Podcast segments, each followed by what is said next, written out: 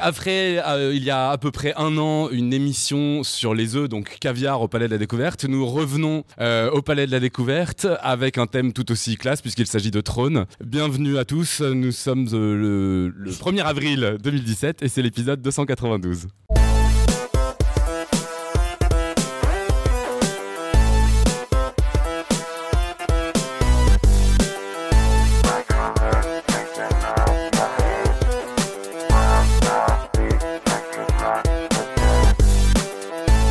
Bien, donc nous allons avoir plusieurs interventions. Alors, il va y avoir Claire qui, a été particulièrement inspirée par le, par le thème, qui va nous faire trois interventions. Euh, bon, la première étant essentiellement une petite introduction juste euh, pour se défouler et dire tous les mots qu'on a envie de dire quand on parle de ce thème-là. Euh, ensuite, donc Irène, si on arrive à l'entendre, va nous parler de ce que le caca révèle sur notre, de notre santé, de comment il se forme, de comment ça fonctionne dans le tube digestif, tout ça. Je vais ensuite faire une intervention essentielle comme toujours pour montrer que les maths s'intéressent à tout sur la topologie du tube du- des tubes digestifs.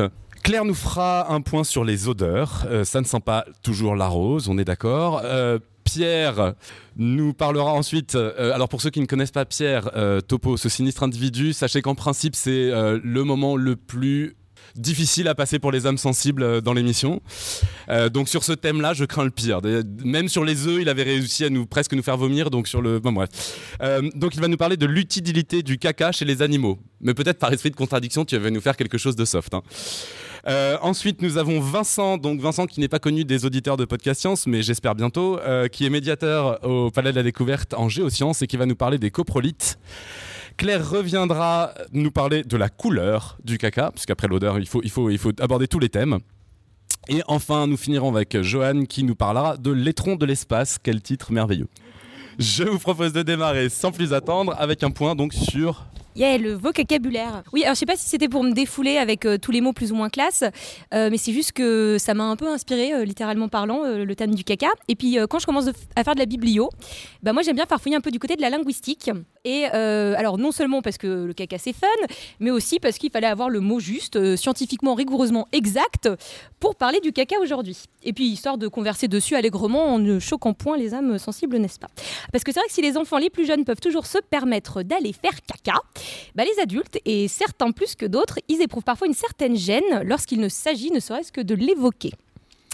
Alors, si on va guère plus à notre époque à la garde-robe, au lieu d'aisance, aux commodités ou bien encore aux latrines, nombreux sont ceux qui préfèrent aujourd'hui aller au cabinet, aux toilettes, au WC ou bien encore au sanitaire. Puis alors, il y en a d'autres qui sont moins guindés et qui iront plus simplement au petit coin, au wawa, royalement sur le trône ou tout bonnement au chiottes. Alors, je sais que je les ai pas tous. Je vous laisse compléter la liste euh, sur la chatroom euh, selon votre imagination. Alors, de toute façon, peu importe le vocabulaire employé, quand faut y aller, bah faut y aller. Évacuer notre sel, nos fesses, la grosse commission, celle qui va nous intéresser aujourd'hui. La fameuse matière fécale, le caca, qui, pour info, est constituée d'eau et des résidus de la digestion, donc à savoir les substances qui sont pas assimilées par notre organisme, d'autres déchets, des bactéries du tube digestif et le tout qui est expulsé par l'anus lors de la libératrice défécation. Et attention, pas la peine de chercher à minimiser en parlant plutôt d'excréments ou de déjection, parce que dans ce cas-là, ces termes y renvoient à toutes les matières qui sont naturellement évacuées par l'homme et les organismes animaux, que ce soit sous forme de liquide ou de solide. Donc dans ce cas-là, ce sera la matière fécale, mais aussi l'urine, la sueur, euh, la morve et toutes euh, ces autres joyeusetés. Restons donc plutôt canalisés sur le caca, le vrai, l'étron, la crotte, le cake qu'on démoule ou le bronze qu'on coule. Lui qui fossilisé devient coprolite. Celui des nouveau-nés, c'est le méconium qui est expulsé dans les jours qui suivent la naissance. Alors le méconium, c'est collant, visqueux, c'est brun, mais ça peut être vert ou noir. C'est souvent inodore et en fait, ça résulte de l'ingurgitation du liquide amniotique par le bébé pendant la grossesse. Si on passe maintenant dans le règne animal, le caca devient bouse chez les bovins et les éléphants, crottin pour les équidés, fiente pour les oiseaux, guano pour les chauves-souris et les oiseaux de mer, guano qui s'illustre d'ailleurs comme engrais, ou bien encore les laissés pour le gibier, comme le chevreuil ou les sangliers. Bon bref, finalement, en un mot commençant, la merde donc. Merde qui est aussi un juron euh, sans pareil, mon préféré, soit dit en passant. Mémo qui est aussi déprécié dans nos expressions populaires, qui est synonyme de mauvaise qualité ou de situation fâcheuse. Alors je pense que vous les connaissez, hein, c'est de la merde, je suis qu'une merde, quelle merde, c'est la merde, je suis dans la merde. Mais néanmoins, c'est porteur de chance dans le monde des arts de la scène, où c'est synonyme de bonne chance pour les plus superstitieux. Bref, je vais arrêter là le vocabulaire, nous parlerons caca, et pour terminer cette mise en bouche anale, bien merdeuse, ah, faut se lancer alors, je cherchais un bon mot pour finir ce dossier, une chute digne de celle de nos étrons dans la cuvette des toilettes. Et c'est pourquoi on m'a soufflé de vous terminer en vous disant tout simplement plouf. Merci. je pense que le point était essentiel. On va peut-être euh, rentrer dans de la science. Hein. On avait vendu ça en disant c'est sérieux, tout ça. Il y a du contenu, vous allez apprendre des choses. Il y a des définitions quand même très sérieuses. Non, non, non, extrêmement, sachez, c'est pas que vos matières fécales. On a appris des choses. On a appris des choses. J'ai rien à dire là-dessus. Euh, j'ai complètement, je suis absolument confus. J'ai complètement oublié dans la présentation de présenter les dessinateurs, ce qui est quand même un scandale, parce que quand même, quand on fait des radios dessinées, des émissions radio dessinées, il y a une chose qui est super importante pour nous, c'est d'avoir des dessinateurs. Non, mais c'est vrai. Enfin, je veux dire euh, soyons clairs. Il y a le public qui réagit en direct, c'est chouette, et il y a les dessinateurs qui réagissent en direct, et ça c'est carrément extraordinaire. Donc euh, vous allez applaudir, j'espère, un torrent d'applaudissements pour accueillir donc Guillaume, Héloïse, Philippe, Mélanie et Adrien, et Inti n'est pas encore arrivé. Le pauvre Inti appelle sa maman. Et, donc, il y a quelqu'un qui va venir le chercher et on a encore des, membres du public euh, qui arrivent. en tout cas, vous pouvez les applaudir parce qu'ils ont déjà produit euh, combien? 12, 13 dessins déjà? Alors, euh, je, préviens tout de suite euh, les gens qui ne les connaissent pas non plus que FIP est l'équivalent en dessin de Pierre en, chronique. Hein. Donc, sur ce thème-là, on peut aussi s'attendre au pire. Bien, on va donc maintenant. Et donc, on fera régulièrement le, point sur les, dessins qui ont été faits. On vous les montrera une fois de temps en temps. on va commencer par donc essayer, malgré tout, d'écouter Irène. J'espère que le son sera assez fort pour que tout le monde puisse l'entendre. Bonjour, c'est donc Irène qui vous parle. Et nous allons voir ensemble l'utilisation des sels en médecine. D'abord, on va faire un petit rappel sur la digestion et puis on va voir comment est-ce que vous faites votre caca comment vous le fabriquez en fait? Et puis ensuite, on verra comment euh, on l'utilise, euh, votre caca en médecine. Alors commençons donc par la digestion. On verra, c'est un processus complexe. Et rappelons donc que l'appareil digestif est responsable de la transformation des aliments en nutriments qui vont être utilisables par l'organisme. Donc les protéines, les glucides, les sels minéraux, les lipides, toutes les substances assimilables donc. Et puis cet appareil digestif, il va permettre aussi le passage des nutriments dans la circulation sanguine de façon à ce qu'ils soient euh, utilisables par nos cellules. Alors on peut scinder ce parcours des aliments dans le tube digestif, dans le système digestif, en quatre grandes étapes de dégradation mécanique. Mais il faut savoir aussi qu'à cette dégradation mécanique s'ajoutent des processus de décomposition chimique grâce notamment aux sécrétions de glandes annexes, par exemple les, glandes salivaires, le foie ou le pancréas. Alors on va voir donc mastication, digestion gastrique, digestion intestinale et digestion colique et l'évacuation des selles marquera la fin de la digestion.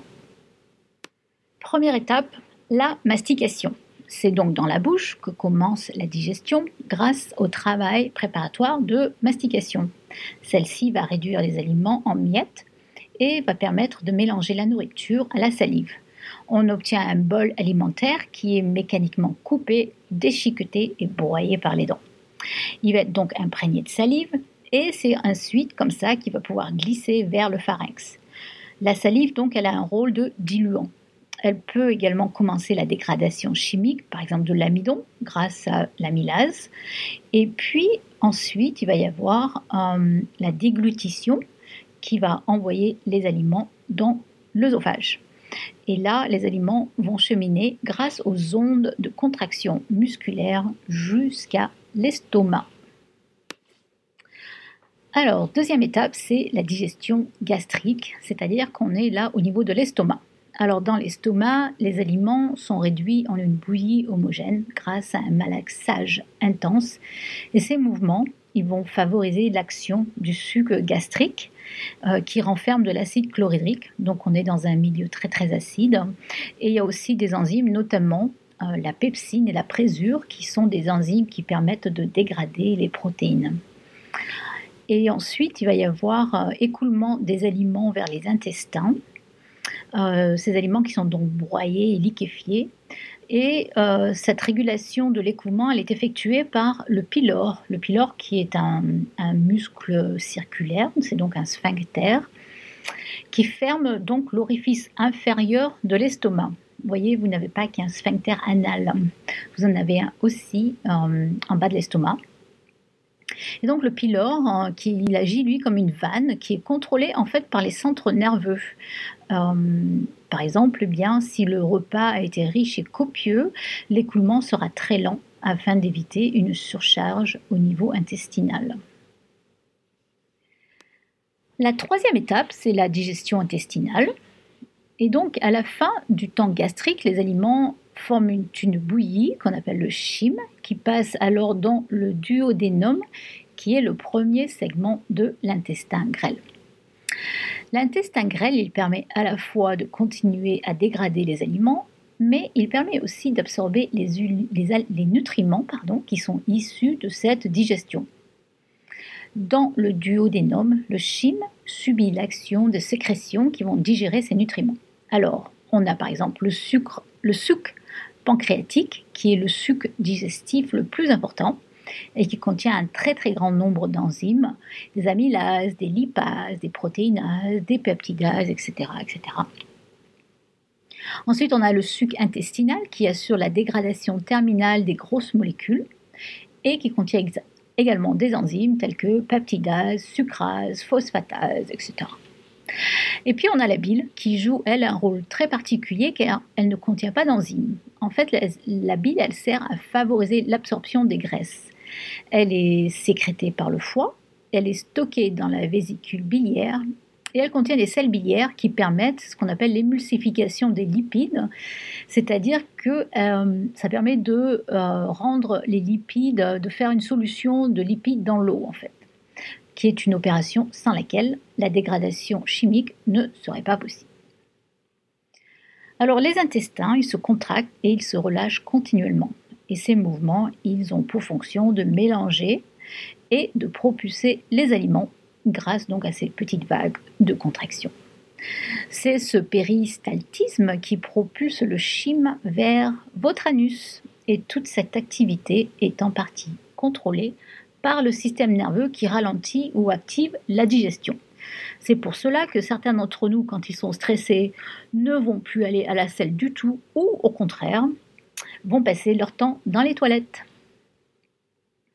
Alors, après destruction complète des aliments, les substances nutritives sont absorbées et elles passent dans la circulation sanguine. Afin d'augmenter la surface de contact entre le liquide digestif et la paroi intestinale, celle-ci est constituée de replis microscopiques. J'en ai mis un exemple euh, d'un schéma sur cette euh, diapo.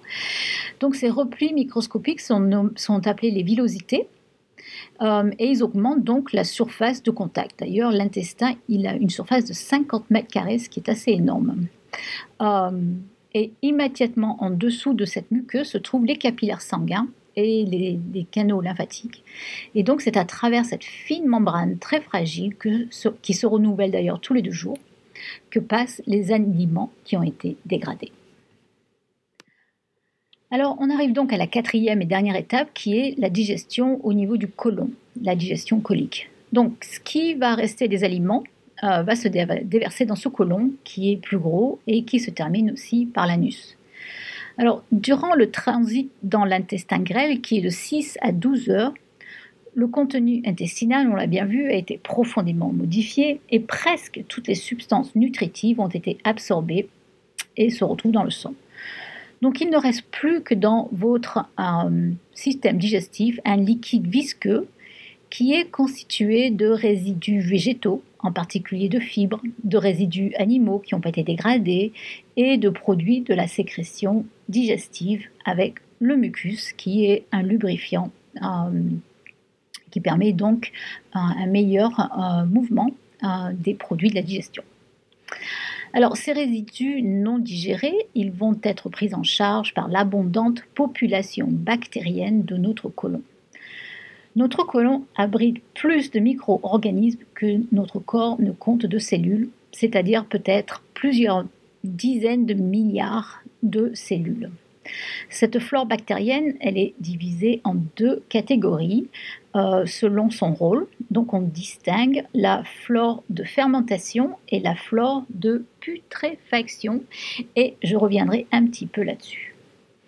Alors le rôle du côlon, ça consiste à réabsorber l'eau euh, afin de concentrer les matières fécales qui sont encore à l'état liquide à leur sortie de l'intestin grêle. Cependant, pour que les selles ne soient pas trop dures, il faut qu'elles contiennent suffisamment d'eau à la sortie du côlon. Donc il y a un équilibre à trouver.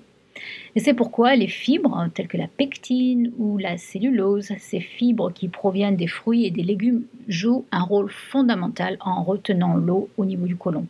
Ces fibres, elles se gonflent d'eau et elles facilitent la migration des sels. Et voilà, on est arrivé à la fin de notre digestion. L'évacuation des sels marque donc la fin de la digestion. Alors, je voulais revenir sur ces termes de fermentation et putréfaction, parce que quand on pense à putréfaction, on voit tout de suite un cadavre de buffalo en train de se dégrader dans la pampa. Euh. mais non, sachez que la putréfaction, ça arrive chez vous tous les jours. Alors, Fermentation. Fermentation, en fait, quand on parle de fermentation, on parle de la dégradation des glucides qui euh, subissent un processus dit de fermentation acide euh, avec dégagement de CO2. Et en fait, c'est euh, le processus qui transforme les glucides en acides organiques divers, par exemple l'acide lactique, qui est un acide qu'on trouve dans le lait, ou l'acide acétique, qui est l'acide du vinaigre. Et ces acides organiques ils vont pouvoir être réabsorbés et utilisés dans notre organisme. La putréfaction, en fait, c'est la dégradation des protéines. Donc les protéines, elles subissent un processus de putréfaction et euh, c'est donc une dégradation, ce qui donne naissance à des produits beaucoup plus variés, notamment de l'ammoniac, des amines, des phénols, plein de choses chimiques en fait. Claire pourra vous expliquer. Alors la putréfaction, elle, elle engendre des produits plutôt basiques hein, et parfois il se trouve que c'est en fait ces produits de putréfaction, ils sont un peu toxiques en fait. Donc c'est important de pouvoir éliminer tout ça. Ah, et puis je ne pouvais pas vous faire un topo sur le caca sans euh, vous parler de la diarrhée quand même. Qu'est-ce qui se passe quand le caca va mal? Eh bien, quand le caca va mal, eh bien, il se transforme en diarrhée. Bon, alors qu'est-ce qui se passe? En fait, c'est très simple. En fait, c'est euh, on, on souffre de diarrhée lorsqu'il y a une dérégulation du passage de l'eau depuis le sang jusque dans la cavité du côlon un passage qui se fait via des canaux euh, qui laissent passer l'eau en fait. Mais ces canaux, ils sont régulés. Et s'il y a un problème euh, pour une raison quelconque, euh, une dérégulation, eh ben c'est un peu comme si nos intestins étaient trop perméables. Ces canaux laissent passer l'eau. Alors ça peut très bien être dû, par exemple, à des virus ou bien des bactéries qui, qui se multiplient dans les muqueuses de l'intestin et qui vont tout déréguler. Et juste pour la petite histoire, euh, les pires cas de diarrhée, c'est probablement ceux liés au choléra. Euh, c'est très très très spectaculaire. Jusqu'à 20 litres de liquide peuvent être éliminés tous les jours euh, en cas de choléra. Donc on peut imaginer que la, la mort par déshydratation survient très très très très très vite. Mais revenons à notre caca en bonne santé et voyons de quoi est fait notre caca. Alors, euh, grosso modo, eh bien, il y a trois quarts d'eau et un quart de matière solide. Euh, évidemment, la composition des sels, elle varie avec notre régime alimentaire. Mais euh, de toute façon, on va y trouver les aliments qui n'ont pas été digérés ou qui n'ont pas été absorbés, comme par exemple la cellulose des végétaux. On va y trouver les, sécrétions intestinales, du mucus, les pigments biliaires, beaucoup de sel, beaucoup de potassium par exemple. C'est pour ça qu'en cas de diarrhée, euh, on perd beaucoup de potassium, c'est un problème. On va y trouver des enzymes, on va y trouver beaucoup de bactéries, énormément de bactéries. Les bactéries représentent un tiers de la matière solide. On va retrouver des matières inorganiques, euh, des cristaux, et puis euh, bah, des cellules épithéliales qui viennent du tractus digestif, et puis quelques globules blancs. Voilà, en gros, c'est ça votre caca. Voilà, alors maintenant que l'on a vu comment se forment les selles, eh ben, on va pouvoir essayer de comprendre comment on s'en sert en médecine. C'est en fait un matériel clé euh, pour de nombreux diagnostics et il présente aussi l'avantage, ce caca, d'être un matériel abondant, comme vous le savez bien. Son recueil aussi est non invasif, c'est quand même un avantage. Et on va voir, il est très riche en informations. Alors, d'abord, euh, une présentation générale et puis je reviendrai plus tard sur chaque étape. Donc, on regarde d'abord l'aspect général, puis on va regarder au microscope optique. Euh, et on va éventuellement utiliser des méthodes de coloration, par exemple de l'iode ou d'autres colorants, pour, par exemple, rechercher des œufs de parasites euh, ou rechercher s'il y a d'autres cellules comme des globules blancs, par exemple. On va pouvoir aussi faire des cultures pour chercher s'il y a des bactéries euh, ou des levures et enfin, on va pouvoir faire des tests spécifiques euh, si nécessaire quand on suspecte une maladie bien spécifique. Par exemple, on va doser les enzymes pancréatiques, la trypsine, on va doser le contenu en graisse, etc. Donc, en pratique, il y a divers euh, services de biologie médicale qui vont se partager votre caca. Donc, en gros, c'est la biochimie, la parasitologie, la virologie et la bactériologie. Alors, voyons tout ça un tout petit peu plus en détail. Alors revenons donc à la première étape, hein, qui est donc l'aspect des selles et d'abord la présence de sel ou non. Il y a quelques maladies euh, où il n'y a pas de sel, par exemple en cas d'occlusion intestinale, euh, où il n'y a pas du tout de sel, ou aussi en cas de fécalome, qui est cette accumulation de matière fécale dans l'intestin qui forme un, obstacle à la progression des sels et euh, qui arrive souvent, le plus souvent, on va dire, après une déshydratation très très intense alors donc on va regarder euh, s'il y a des sels, on va regarder d'abord leur, consistance. Souvent s'il y a une infection bactérienne, elles vont être très liquides, avec le cas le plus extrême qui est celui du choléra, avec ce qu'on appelle un aspect en eau de riz. On va regarder aussi leur couleur. Si elles ont une couleur rouge foncé, on pense à la présence de sang qui vient des intestins. Euh, en revanche, si la couleur rouge est plutôt claire, c'est qu'il est bien possible qu'il y ait du sang qui vient du côlon et en tout cas d'une partie basse du tractus intestinal. il y a aussi euh, le risque d'avoir des amibes parce qu'elles s'attaquent à la paroi de l'intestin, euh, enfin du tractus intestinal ou des bactéries aussi qui font la même chose. Les selles peuvent avoir un aspect jaunâtre lorsqu'il y a une accumulation de bile dans l'intestin. Euh, certaines bactéries, euh, levures pardon, aussi, euh, entraînent un aspect jaunâtre des selles.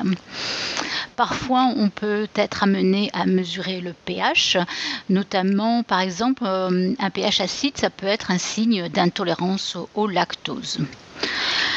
Voilà, après, par exemple, je ne sais pas, dans le cas de, syndrome de malabsorption, euh, elles peuvent devenir ces selles à la fois très abondante et graisseuse. Euh, dans le cas du cancer du pancréas, les selles deviennent blanchâtres euh, parce qu'il n'y a plus de sels biliaires. Euh, et ces sels biliaires, ils vont dévier vers les urines qui, elles, prennent un aspect de bière brune, on dit. Dans le syndrome de Crohn, qui est cette inflammation très aiguë du côlon, elles vont être glaireuses et sanglantes. Voilà, donc souvent l'aspect des selles, c'est vraiment important euh, et peut renseigner déjà sur, euh, le, tableau général euh, du, diagnostic du patient. Alors l'étape, l'étape logique après juste regarder l'aspect des selles, c'est ce qu'on appelle la biochimie, où on va chercher des composés bien spécifiques dans les selles. ça, ça se fait vraiment si on a déjà une grosse suspicion d'une maladie bien particulière. Euh, par exemple, s'il y a une mauvaise absorption des graisses dans diverses maladies telles que l'inflammation chronique de Crohn, euh, dans les cas de pancréatite, dans les jaunisses, etc. Donc là, on va, euh, on va confirmer aussi en analysant, mesurant le contenu en graisse dans les selles.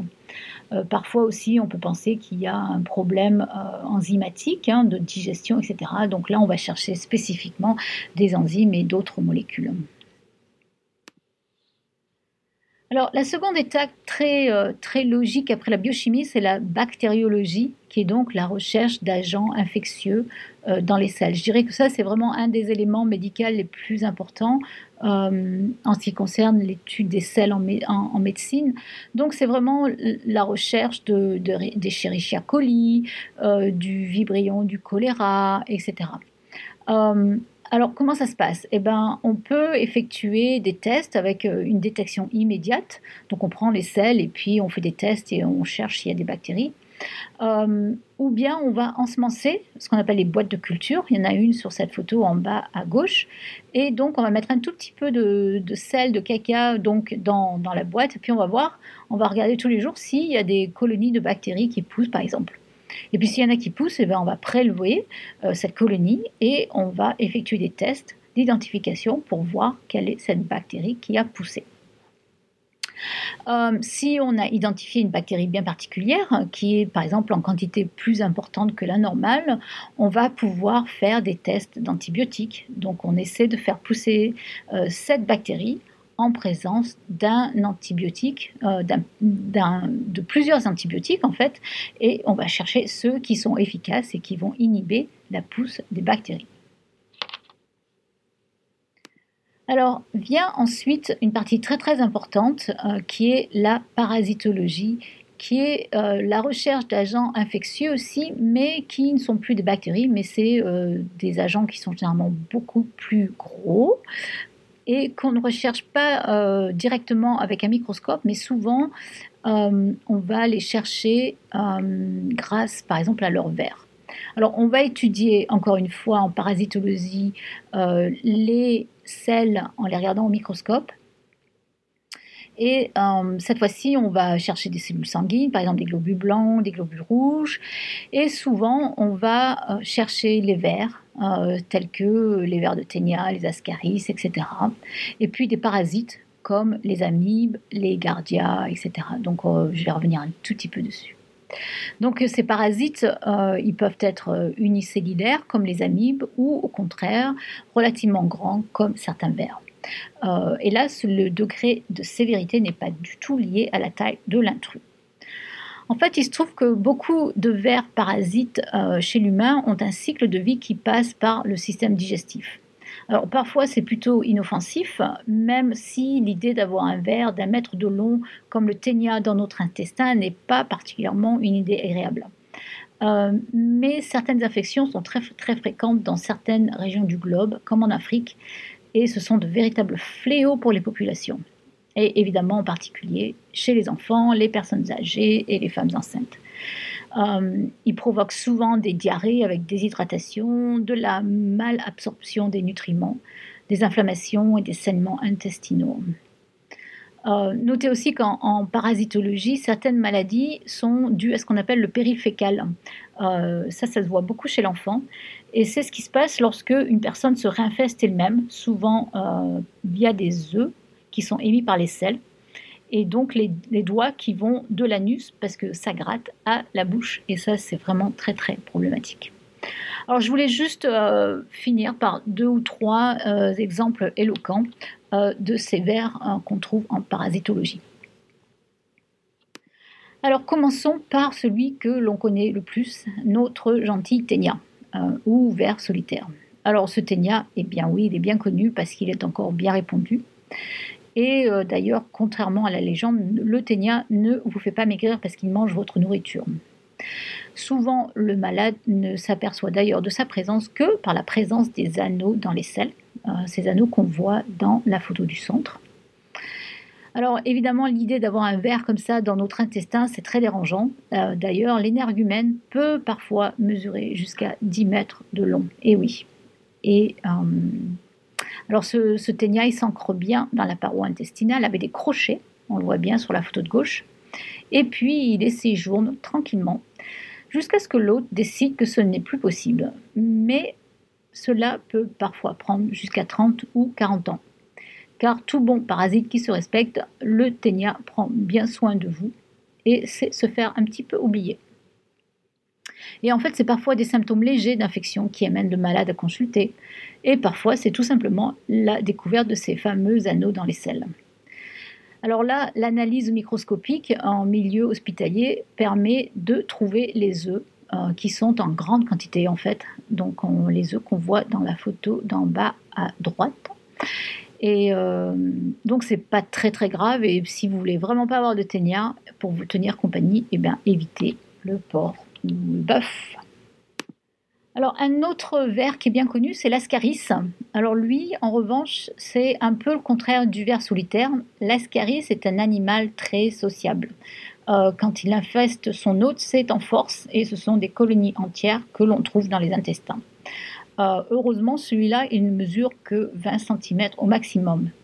Mais en fait, c'est un fléau. L'OMS estime que le nombre d'humains infestés est d'environ 1,4 milliard euh, de personnes, avec environ 60 000 décès annuels en fait. Alors, la maladie, elle est peu grave en elle-même, mais elle entraîne un, affaiblissement de l'organisme en majorant la dénutrition. Euh, donc rendant moins apte à se défendre contre d'autres maladies. Donc il y a des conséquences socio-économiques importantes dans les pays en voie de développement. Euh, sachez que la femelle peut produire environ 200 000 œufs par jour. Donc c'est pour ça que euh, c'est un outil diagnostique euh, hyper important. C'est pour ça qu'on recherche les œufs dans les selles en fait. Alors un petit mot sur euh, ces gentils euh, organismes qu'on appelle les amibes, que vous connaissez sûrement. Euh, les amibes, ce sont des petits animaux unicellulaires qui sont hématophages, ça veut dire qu'ils se nourrissent de sang en fait, et qui se transmettent par notamment l'eau contaminée. Alors il y en a une qui est redoutable, c'est Entamoeba histolytica. Euh, celle-là, elle est vraiment euh, à éviter autant qu'on peut. Elle entraîne une infection style gastro-entérite, mais vraiment grave, euh, où on a des diarrhées accompagnées de sang et de mucus, et ça se propage sur un mode épidémique. Et de fait, on a de très très nombreux décès dans les pays en voie de développement. Et puis, outre l'atteinte digestive, le parasite peut également infecter d'autres organes tels que le foie, le poumon et le cerveau. Donc l'amibe, euh, quand elle est dans votre système digestif, elle va se nourrir de bactéries et de particules de nourriture qui sont présentes dans l'intestin. Donc la, maladie, elle se produit quand l'amibe entre en contact avec les cellules de la paroi intestinale. Elle sécrète des substances toxiques, euh, des enzymes qui vont détruire les membranes des cellules de, la paroi intestinale, ce qui va leur permettre de pénétrer et de détruire les tissus humains avec pour résultat euh, une formation d'ulcères, ce qu'on appelle les ulcères en bouton de chemise en médecine. Euh, et donc, euh, elle, va, elle va utiliser des mêmes enzymes qui servent normalement à digérer les bactéries pour aller détruire les tissus il faut euh, donc un des outils de, diagnostic, c'est encore une fois d'aller chercher ces amibes dans les selles. C'est pas facile, c'est pas facile. Il faut faire des, colorations pour les voir en général. Euh, idéalement, euh, les selles devraient être conservées à température corporelle hein, parce qu'elles sont, elles vont être plus mobiles. Hein. et c'est pas c'est pas un diagnostic très facile en médecine. Euh, quoique le, tableau euh, des symptômes aide beaucoup en fait.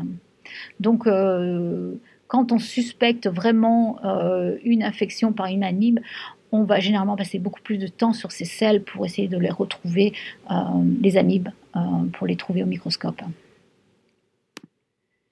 Et puis enfin, ben, un tout petit mot euh, de, de, ces affections qu'on connaît tous aussi, les gardioses, hein, euh, notamment Gardia intestinalis qui en est responsable. Donc ça, c'est des tout petits parasites, euh, mais qui sont responsables de diarrhées parfois très très sévères. Et là aussi, c'est pas très facile à identifier dans les selles parce que ce sont des parasites très très fragiles. Néanmoins, c'est quand même, quand on en trouve, on en trouve quoi. Le diagnostic est très fiable. c'est une maladie parasitaire qui est très fréquente, qui est cosmopolite. Euh, en revanche, elle est bénigne lorsqu'elle est bien traitée, en fait. Et là aussi, c'est une maladie qui est transmise par l'eau. euh, et qui est hautement transmissible à d'autres membres de la famille. Par contre, euh, outre l'examen parasitologique des selles, on, peut aussi faire d'autres types d'analyses. Par exemple, on peut chercher les anticorps qui sont spécifiques à ces gardioses. Voilà, je ne voulais pas m'étendre là-dessus. Il y aurait énormément à dire et la liste est longue. Et en conclusion, je dirais, ne méprisez pas votre caca. D'abord parce que de toute façon, c'est vous qui le produisez. Et puis si, euh, si vous arrivez l'idée saugrenue de ne plus, de ne plus faire caca, eh ben, vous ne survivrez pas longtemps. Et en plus, le caca, ça peut vous être très utile. Bon, en médecine, on vient de le voir, euh, mais par exemple en montagne, vous pouvez identifier les animaux sauvages grâce à leur caca. Et puis imaginez si vous vous perdez toute seule euh, sur Mars, eh ben, vous pourrez cultiver votre caca et vous y ferez pousser vos pommes de terre. Bon, j'espère que ça n'a pas inspiré à ce point-là tout le monde parce que là, on, va finir au milieu de la nuit. Euh, je pensais pas qu'Irène était à ce point inspirée, mais ça, inspire tout le monde. Il hein. faut, falloir quand même se limiter. Et alors, voilà, le gros problème, c'est que là, visiblement, ça a inspiré monumentalement les dessinateurs. Je pense que rien que de faire la liste de tous les dessins qui ont été faits, on va finir le temps prévu pour l'émission. Va falloir faire vite, Pierre, je compte sur toi. Euh, donc ça c'est un dessin de Guillaume Monin, professeur Sidious. Vous venez pour Podcast Science devant justement l'entrée du Palais de la Découverte. Non non, euh, c'est où les toilettes? Alors Philippe qui a beaucoup de sueur froide parce que euh, face à, l'ampleur du travail, c'est-à-dire de dessiner au moment où il y a podcast science spécial caca, le tout ce sera surtout de rester subtil. Héloïse Chochois qui nous dessine les enceintes qui ont, qui ont été les premières à, parcourir ici la salle du Palais de la Découverte. Euh, ensuite, un dessin de Mel qui euh, dessine Nicolas. Oh, on n'a pas d'enceinte, euh, on n'est pas dans la merde. Un dessin des Louis Chochois qui représente Robin Claire, qui va donc nous faire l'intégralité de cette émission. Un dessin de Philippe, Claire fait sa biblio. donc on voit un petit lapin qui représente Claire sur des toilettes. Un dessin de Guillaume Monin, il nous manque un dessinateur, il est en route. Oui, oui, on peut dire ça. un dessin de FIP, quand on nous parlait du méconium, euh, le bébé qui tire la chasse, on voit une, une mère avec un bruit de tirage de chasse. Euh, un dessin donc de euh, Tup. dans lequel il se représente, tu te rends compte que la surface de mon colon est plus grande que celle de mon appart? Donc un dessin de Guillaume Monin, oh comme c'est gentil, c'est du chocolat à Pâques, poisson d'avril. voilà un dessin d'Adrien qui arrive un tout petit peu tardivement, mais qui a bien rattrapé le, coup. Il nous pique toutes nos blagues scato direct, ça fait chier un dessin de Philippe, l'utilisation des sels en médecine. Yiha un dessin donc de Mel qui annonçait le serment qu'ont fait les dessinateurs. Pas un seul caca dans nos dessins. Et Adrien, ouais, bon, moi ça compte pas. J'étais pas encore arrivé quand ça s'est décidé. Et du coup, Adrien qui dessine, j'ai rien promis du tout. Je vais vous emmerder jusqu'au bout. Euh, Philippe, qui représente donc quelqu'un sur le point de déféquer juste avant l'heureux événement. Vas-y, pousse Guillaume Monin, on dirait le Sud sur une, une, mer de caca, on peut le dire comme ça. Hein. Ah, sur une merde. Ah, d'accord, j'avais pas compris. On dirait le suc. Héloïse Chochois qui, euh, donc visiblement a faim et les enceintes font exactement le même bruit que ses intestins. FIP euh, qui se fout aussi de la gueule des enceintes. C'est génial d'avoir ressorti une conférence des années 50. le produit euh, des casques. FIP qui dit euh, Charlie, alors les filles prêtes à aller aux toilettes, j'ai fait installer des caméras partout. Ensuite, un dessin de Mel.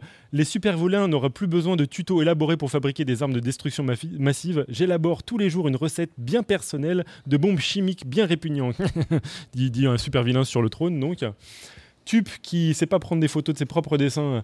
Alors, heureuse que tu m'invites au resto. Tu m'excuses, je dois aller au WC. Ah non, hein, tu as encore ramené du travail. Les difficultés des métiers de chercheur aux excréments. Euh, donc, le choix qui représente la putréfaction, c'est-à-dire une sorte de désert morbide à l'intérieur des intestins. FIP, donc avec un couple au lit, euh, euh, dont un qui a des écouteurs et qui écoute euh, infection bactérienne possible et du sang qui vient du côlon. Ah non, hein, t'es encore en train d'écouter les cassettes de coprofil, hein Pervers Avant, tu faisais ça avec moi. Guillaume Monin qui représente un chien, euh, un cheval, pardon. Mais comment se nomme le spécialiste des selles? Eh bien, c'est le maréchal Ferrand. Et donc, euh, euh, Adrien qui n'a rien promis dessine des cacas. Voici le cacalin et le cacaouaille. Fif, je viens pour tester des selles. Très bien, mettez, mettez votre boule et passez à côté. N'oubliez pas la sangle. J'ose pas comprendre. Le premier des dessin d'Inti qui représente une toilette qui dit les processus biochimiques les plus pointus juste pour moi. Euh, Nicotube qui dessine on ne parle pas assez du péril fécal qu'on appelle aussi autocontamination par les excréments, dit la personne avec un doigt qui semble puer parce que Euh, Fib qui représente un ténia sur un divan et qui dit Je ne suis pas solitaire. Ah non, pas sur, un plateau télé. Je ne suis pas solitaire, je me suis retiré du monde par choix personnel. Et euh, donc l'animatrice qui dit Ils disent tout ça ce soir avec Jessica. Invité le vers solitaire. Et donc le dernier dessin de Guillaume Monin, euh, Cost Killer, mais pas du tout, je suis un fécal killer, qui représentait donc un Ascaris. on les remercie beaucoup pour leur production. Bah, c'est pas à ce rythme-là qu'on va se coucher. Euh, on, va, on va quand même continuer. Euh, alors, c'est à mon tour, je m'auto-donne la parole. Je tiens d'abord à préciser que je ne suis pour rien dans le choix du thème d'aujourd'hui. Euh, non pas que ça me choque que j'y sois opposé par principe ou par pruderie, mais disons que pour une fois, j'avais un énorme problème, c'est que je n'ai pas repéré immédiatement de potentiel mathématique à ce sujet. Euh, bah, devant l'enthousiasme général de l'équipe, et puis pas seulement de l'équipe, c'est-à-dire que depuis qu'on a parlé à nos collègues de cette émission, il y en a toujours un pour venir passer la tête dans le bureau et dire Hey, j'ai de la doc sur le sujet, ça t'intéresse Hey, il y a un documentaire super bien, hey, il y a un lien. Bon, on a trouvé visiblement un sujet assez majeur, donc il a bien fallu que je m'y mette. Alors évidemment, J'aurais pu reprendre la démarche physico-évolutionno-géométrique déjà exploitée à propos des œufs pour me demander comment décrire au mieux la forme, ou plutôt les formes des excréments, enfin pardon, des, des crottes extrêmement variées que l'on peut admirer entre autres lors d'une balade en forêt ou en bas de chez moi parce que j'ai des voisins récidivistes du non ramassage. Alors, grâce en plus, euh, enfin je sais pas s'il faut que je dise grâce, mais euh, à certains, donc pour ceux qui ne connaissent pas, qui tient un blog de sciences euh, très, très intéressant, j'avais même pris connaissance d'une curiosité fascinante, très adaptée à la situation, la crotte cubique du wombat. Voilà, pour ceux qui ne savent pas, allez voir, c'est assez fascinant. Mais bon, il faut se renouveler, que diable. Et c'est là que Telzoro, un article du dernier numéro de Science et Vie Junior, qui est ma source principale d'informations en sciences, est venu m'offrir un superbe sujet sur un plateau, puisque j'y ai appris que le cténophore a deux anus. Alors, pour ceux qui, comme moi, pensent que c'est le fait qu'il ait deux anus qui ait surpris les, scientifiques, en fait, vous vous plantez complètement. Les scientifiques pensaient qu'il n'en avait pas du tout. Euh, donc, j'ai appris qu'en fait, euh, le, fait d'avoir un anus, c'est-à-dire d'avoir un tube digestif avec une entrée et une sortie, était considéré comme, alors pour citer l'article, j'aime beaucoup cette, euh, cette présentation, l'article disait, vous, nous sommes actuellement assis sur une merveille de l'évolution. J'aime assez le truc. Donc euh, en fait, la présence d'un tube digestif, Pierre nous, confirmera, hein, les, les, évolutionnologues ou je ne sais quoi comme lui, là, Bref, euh, donc tu nous confirmeras que la présence d'un tube digestif avec entrée et sortie différenciée est une marque d'une certaine complexité d'un organisme bah, c'est plus complexe qu'avoir un seul orifice qui sert à la fois de bouche et d'anus. Exactement. Alors j'allais en parler et donc c'est quelque chose d'assez fréquent, mais on, y vient. Euh, donc en gros, euh, les cténophores, euh, qui sont des cousins des méduses, hein, pour vous donner une idée de à quoi ça ressemble, c'est des choses qui sont dans le plancton, des petits machins, voilà, qui ressemblent un peu, un peu à des méduses. sont rangés, quand on regarde l'arbre de l'évolution, à côté de modèles carrément basiques. donc voilà, les cténophores, ça ressemble à ça. C'est à côté de modèles très très basiques. Et donc, a priori, la découverte, entre autres, hein, il y a d'autres choses, euh, d'un anus, enfin de deux en l'occurrence, mais un ça aurait suffi, euh, octénophore, fait que les évolutionnologues, là, les, gens comme, lui, euh, tu dis comment ça se dit, hein, j'ai pas, réfléchi. Les évolutionnistes, les, évolution, les évolutionnistes, j'essaierai de m'en souvenir, euh, ont été complètement surpris et ont été amenés à remettre complètement en cause leur classification et à dire que en fait on serait plus proche euh, des éponges que des cténophores, alors que les cténophores ont un anus et les éponges non. Ce qui voudrait dire que les éponges l'ont perdu. Et il y a de quoi effectivement rester un tout petit peu pantois quand on se dit on en avait un et on, on s'en est débarrassé. On se demande un petit peu ce qui s'est passé, où était l'avantage évolutionnaire. Enfin bon. Alors par contre, les, les- les éponges, elles ont pas de bouche. Non, elles n'ont pas de bouche non plus, mais euh, elles n'ont rien du tout. Alors on, on en reparle, on y vient. Je vais, je vais revenir sur mon domaine de, de compétences. Je vais, je vais abandonner le, reste à Pierre. hein. Euh, je, je suis pas, voilà, les évolutions, les évus, voilà, comme lui. Euh, aucun effort. Euh, donc apparemment, voilà, le, nombre d'orifices et j'ai l'impression, euh, enfin en tout cas, ils ont l'air d'y apporter de l'importance et d'y accorder de l'importance. Ça a l'air d'être la marque d'un organisme assez complexe. D'où une approche qui me semble très naturelle de la question, parfaitement mathématique, l'approche topologique. Alors, petit rappel pour ceux qui n'ont pas écouté, et c'est un scandale, l'épisode d'LJJ sur le sujet, qu'il avait fait à, à Podcast Science, euh, pour vous remettre un petit peu en place ce que c'est que la topologie. Alors, par exemple, le géomètre, le géomètre en mathématiques distingue le cercle de l'ellipse. C'est des formes différentes. Oui, il distingue le carré, le rectangle, le trapèze. C'est des formes différentes pour lui. Donc lui, il est, il est, il est à peu près, voilà, il est sobre, il est peut-être même un peu psychorigide.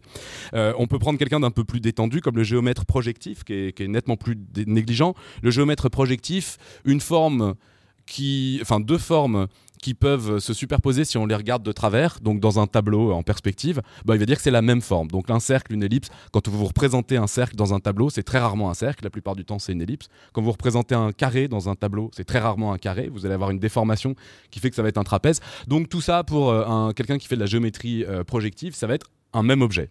Le topologue, c'est l'étape d'après. Lui, c'est même pas qu'il a picolé un coup, c'est qu'il est sous la table. Et donc, le, topologue, lui, un carré, une ellipse, un cercle, tout ça, c'est la même chose puisque c'est une ligne fermée. Donc, faut regarder les objets vraiment très mal. faut avoir une résolution très très faible pour faire de la topologie. Euh, donc, je peux donner d'autres exemples qui vont nous rapprocher de notre sujet. Une sphère, un bol, un cube, une méduse ou une éponge sont le même objet pour un topologue, puisque tout ça, c'est des ballons dégonflés. Je ne sais pas si ça vous paraît complètement clair. On prend un ballon, le dégonfle, on peut lui donner toutes ces formes-là, s'il est particulièrement élastique, hein, évidemment.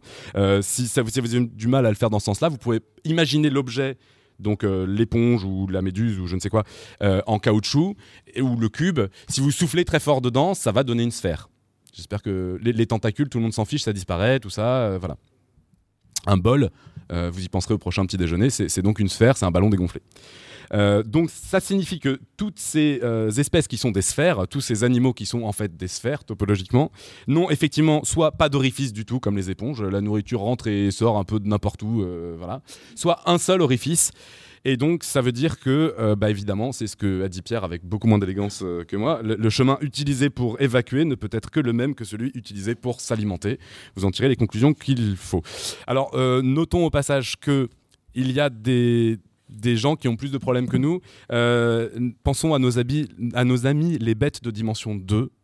On n'y pense pas assez souvent. Euh, eux n'ont pas d'alternative, ils ont nécessairement un système digestif comme celui-là. Euh, alors il y a une bonne raison, si vous prenez une bête de dimension 2, donc qui vit sur un plan, sur une surface, ça veut dire que sa peau est une ligne fermée.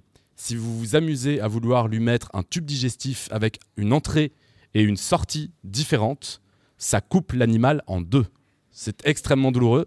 Donc, euh, c'est évident que quelqu'un qui vit en dimension 2 ne peut pas avoir un tube digestif comme nous et est obligé de fonctionner avec l'entrée et la sortie au même endroit. C'est d'ailleurs euh, quelque chose. Alors, je vous conseille, pour ceux qui veulent un peu creuser le sujet, le documentaire scientifique euh, très poussé Futurama, épisode 15 euh, de la saison 7. Euh, donc, pour ceux qui ne connaissent pas, c'est un dessin animé. hein. Les personnages se retrouvent coincés dans un monde de dimension 2 et euh, ils se rendent assez rapidement compte qu'ils n'ont pas un système digestif adapté à ce monde et que donc il faut s'en aller très vite sous peine de mourir de faim.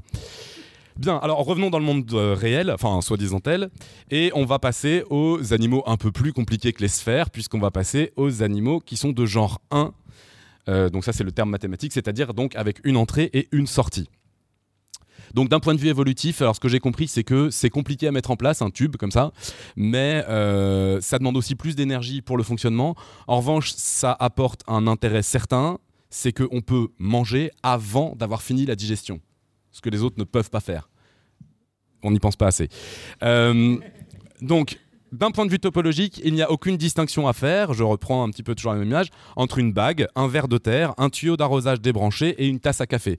Tous ces objets, alors il y en a qui ne sont pas des animaux, j'espère que vous avez repéré, euh, tous ces objets euh, ont un trou. euh, ce sont tous des bouées plus ou moins étirées. Dans le cas de la tasse, en plus, on, a, pris une bouée, on l'a dégonflée et on a étiré une partie pour en faire le creux dans lequel on va verser, sur, lequel, pas dans lequel, sur lequel on va verser le, café. Euh, donc si vous soufflez très fort dans une tasse ou dans un verre de terre, vous obtenez bien une bouée. J'espère que c'est clair pour tout le monde. D'où le fait que même s'il y a deux orifices, il y a l'entrée et la sortie, eh bien on ne compte quand même qu'un seul trou.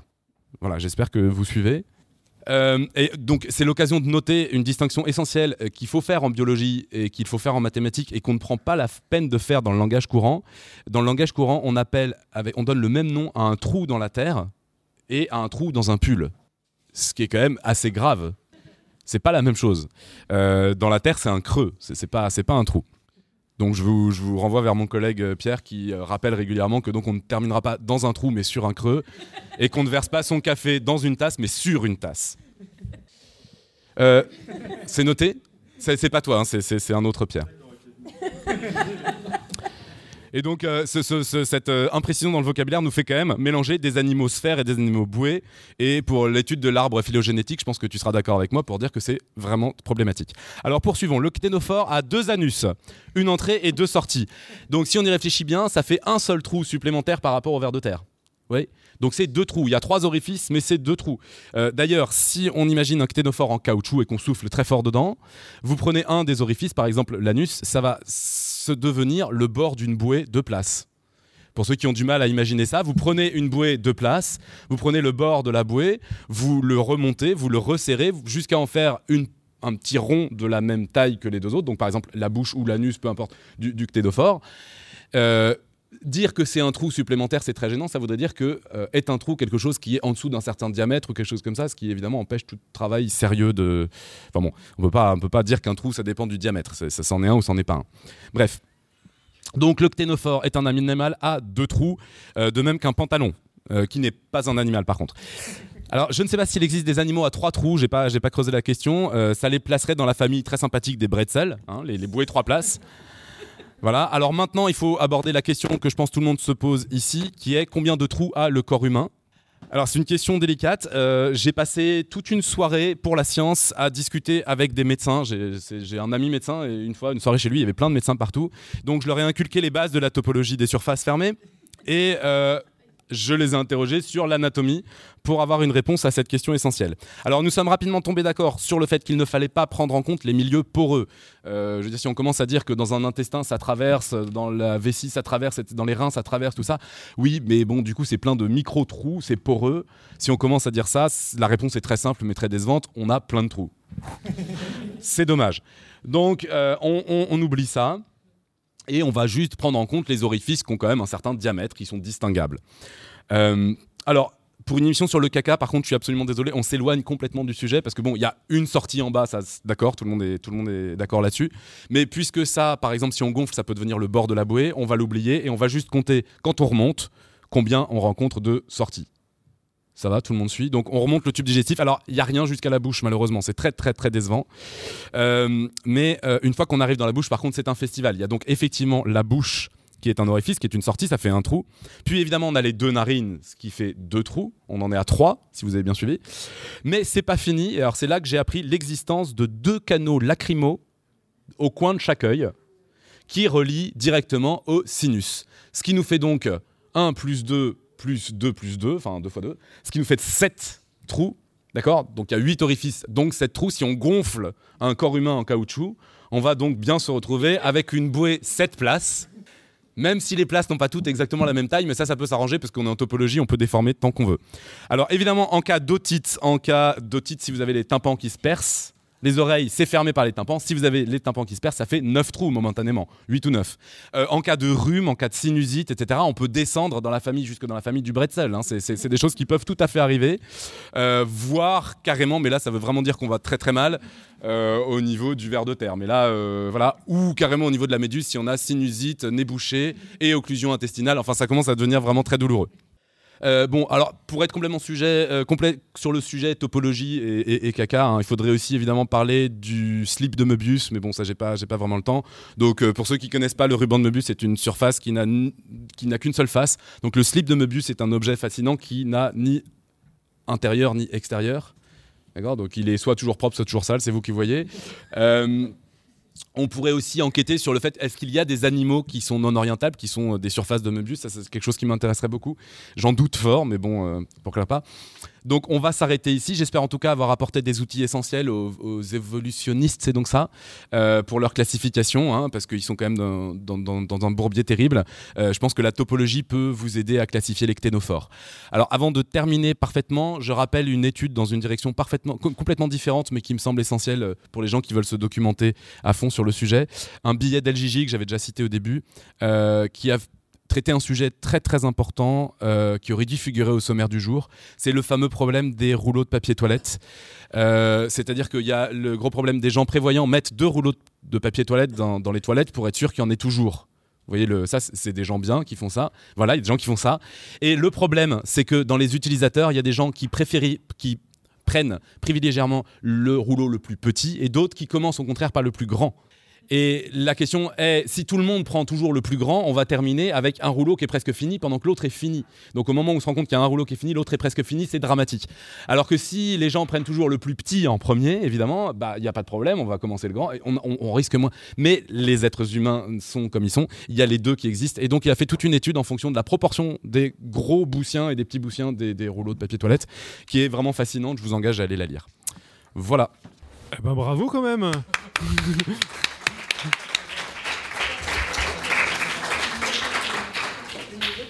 Alors, je ne sais pas si c'est la peine de faire un point dessin. Peut-être on enchaîne un autre dossier histoire d'avancer un petit peu. Euh, oui. On, va, on va continuer avec Claire. Euh, donc Claire va nous parler d'un sujet charmant puisqu'elle va nous parler d'odeur. Ça ne sent pas la rose. Je trouve que oui, pas dénigrant, c'est un sujet effectivement charmant. Alors ça ne sent pas la rose ou ça sent pas la violette, en fait c'est comme vous préférez. Il faut reconnaître qu'en général on n'est pas particulièrement fan du bouquet olfactif de nos matières fécales, alors euh, celles des autres encore moins. Alors le caca a-t-il une mauvaise odeur? Eh bien non, Déjà, le caca, ça contient pas une odeur, mais plusieurs. Tout ce qui nous entoure olfactivement, c'est des mélanges. En fait, alors à titre d'exemple, un, poil plus glamour que les fesses, euh, si vous prenez la gousse de vanille, c'est pas une odeur, c'est à peu près 150 molécules odorantes différentes. Si vous prenez plutôt euh, le bouquet fleuri de la rose, et quand je dis la rose, la fleur, hein, pas, le, pas les fesses, eh ben c'est pareil, c'est constitué d'une petite centaine de molécules odorantes différentes. Et avant d'en revenir à proprement parler au caca, commençons par faire un point sur notre sens de l'odorat. Alors pour ça, j'ai une image, Pierre est au top.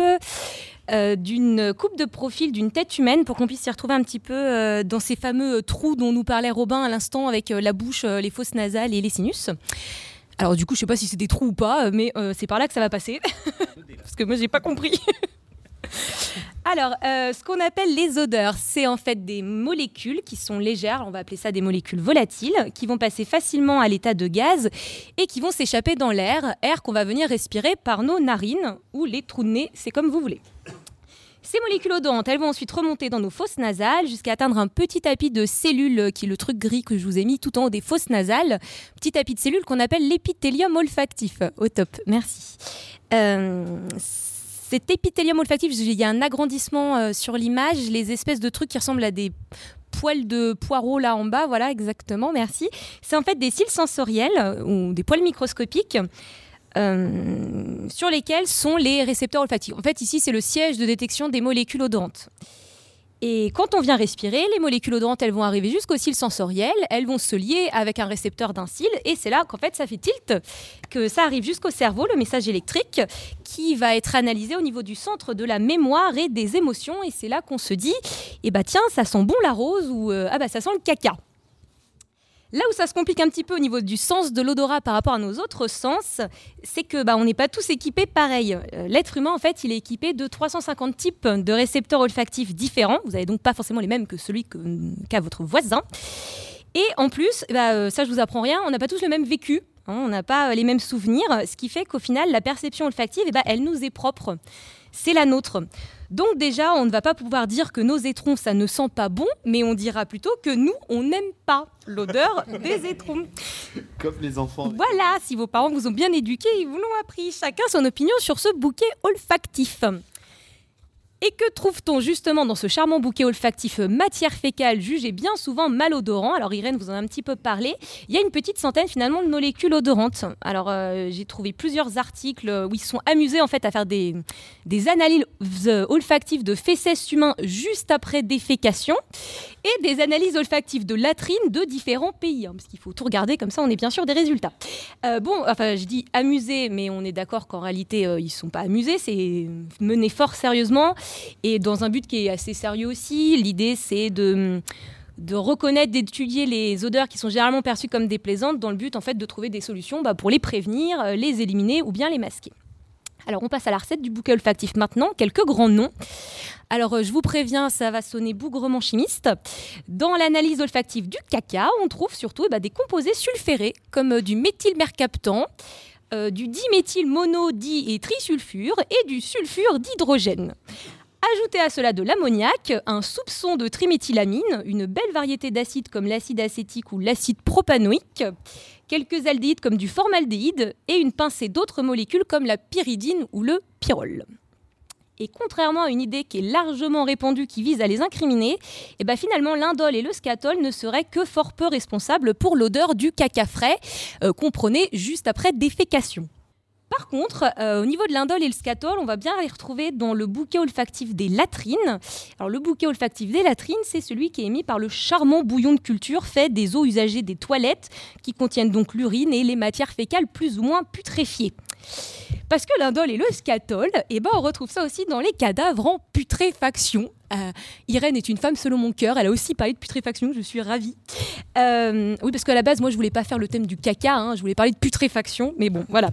Euh, alors, l'indole et le scatol, on le trouve aussi dans les cadavres en putréfaction où ils sont accompagnés d'autres molécules comme la cadavérine ou la putrécine. Putrécine qui est aussi présente en cas de mauvaise haleine ou de vaginose bactérienne. Et cadavérine qu'on retrouve aussi dans l'urine et la semence humaine. Mais laissons de côté salive, semences, urine et autres excréments et on va se refocaliser sur le thème du caca puisque c'est ce qu'on nous a demandé aujourd'hui.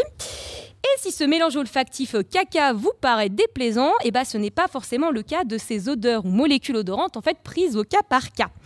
En, réalité, il n'y a pas de bonne ou de mauvaise molécule odorante, car notre perception olfactive, encore une fois, elle est très personnelle et elle est la résultante de tout un tas de facteurs, notamment des facteurs euh, environnementaux, je vais arriver, et culturels. Et comme je suis sympa, je vous emmener des exemples pour ceux qui sont là aujourd'hui. Je vous ai par exemple la civette pour les courageux qui veulent essayer, j'ai un, assistant euh, sur ma gauche qui vous a préparé des mouillettes euh, ou touches olfactives de civette. ça, c'est très, radiogénique. C'est cela, la civette. Alors, la civette, je vous en ai préparé des dilués et des plus concentrés. La civette, en fait. Euh, alors, vous avez l'air sympa, vous froncez pas trop les sourcils. Donc, la civette, oui, alors c'est un espèce de chat qui a un petit côté belette, d'après moi, et alors la civette, ce qui est sympa, euh, c'est que la civette, elle produit une molécule odorante qui s'appelle la civétone. Et la civétone, elle est produite en fait au niveau des glandes anales de l'animal. Donc pour récupérer l'odeur civette ou civétone, ce que vous êtes en train de sentir, euh, l'idée c'est qu'on vient en fait euh, curer les glandes anales de l'animal. Ou alors, comme euh, on, je suis chimiste, on va y aller. Maintenant, on est aussi capable de faire de la civette de synthèse en laboratoire, donc on peut laisser tranquille cette pauvre bête. mais pourquoi Mais pourquoi on fait ça quelque chose de... voilà. Alors, euh, sachez qu'il y a eu un scandale sur Chanel numéro 5 euh, à une époque parce qu'ils utilisent de la civette dans le Chanel numéro 5 et euh, les personnes qui sont férues des droits des animaux ont fait tout un scandale en disant qu'on n'avait pas le droit de curer les glandes anales de ces pauvres bêtes. Et Chanel numéro 5 s'est défendu en disant que, attendez, vous vous rendez pas compte, on les traite comme des rois, ces pauvres bêtes, jusqu'à ce qu'on leur cure les glandes anales.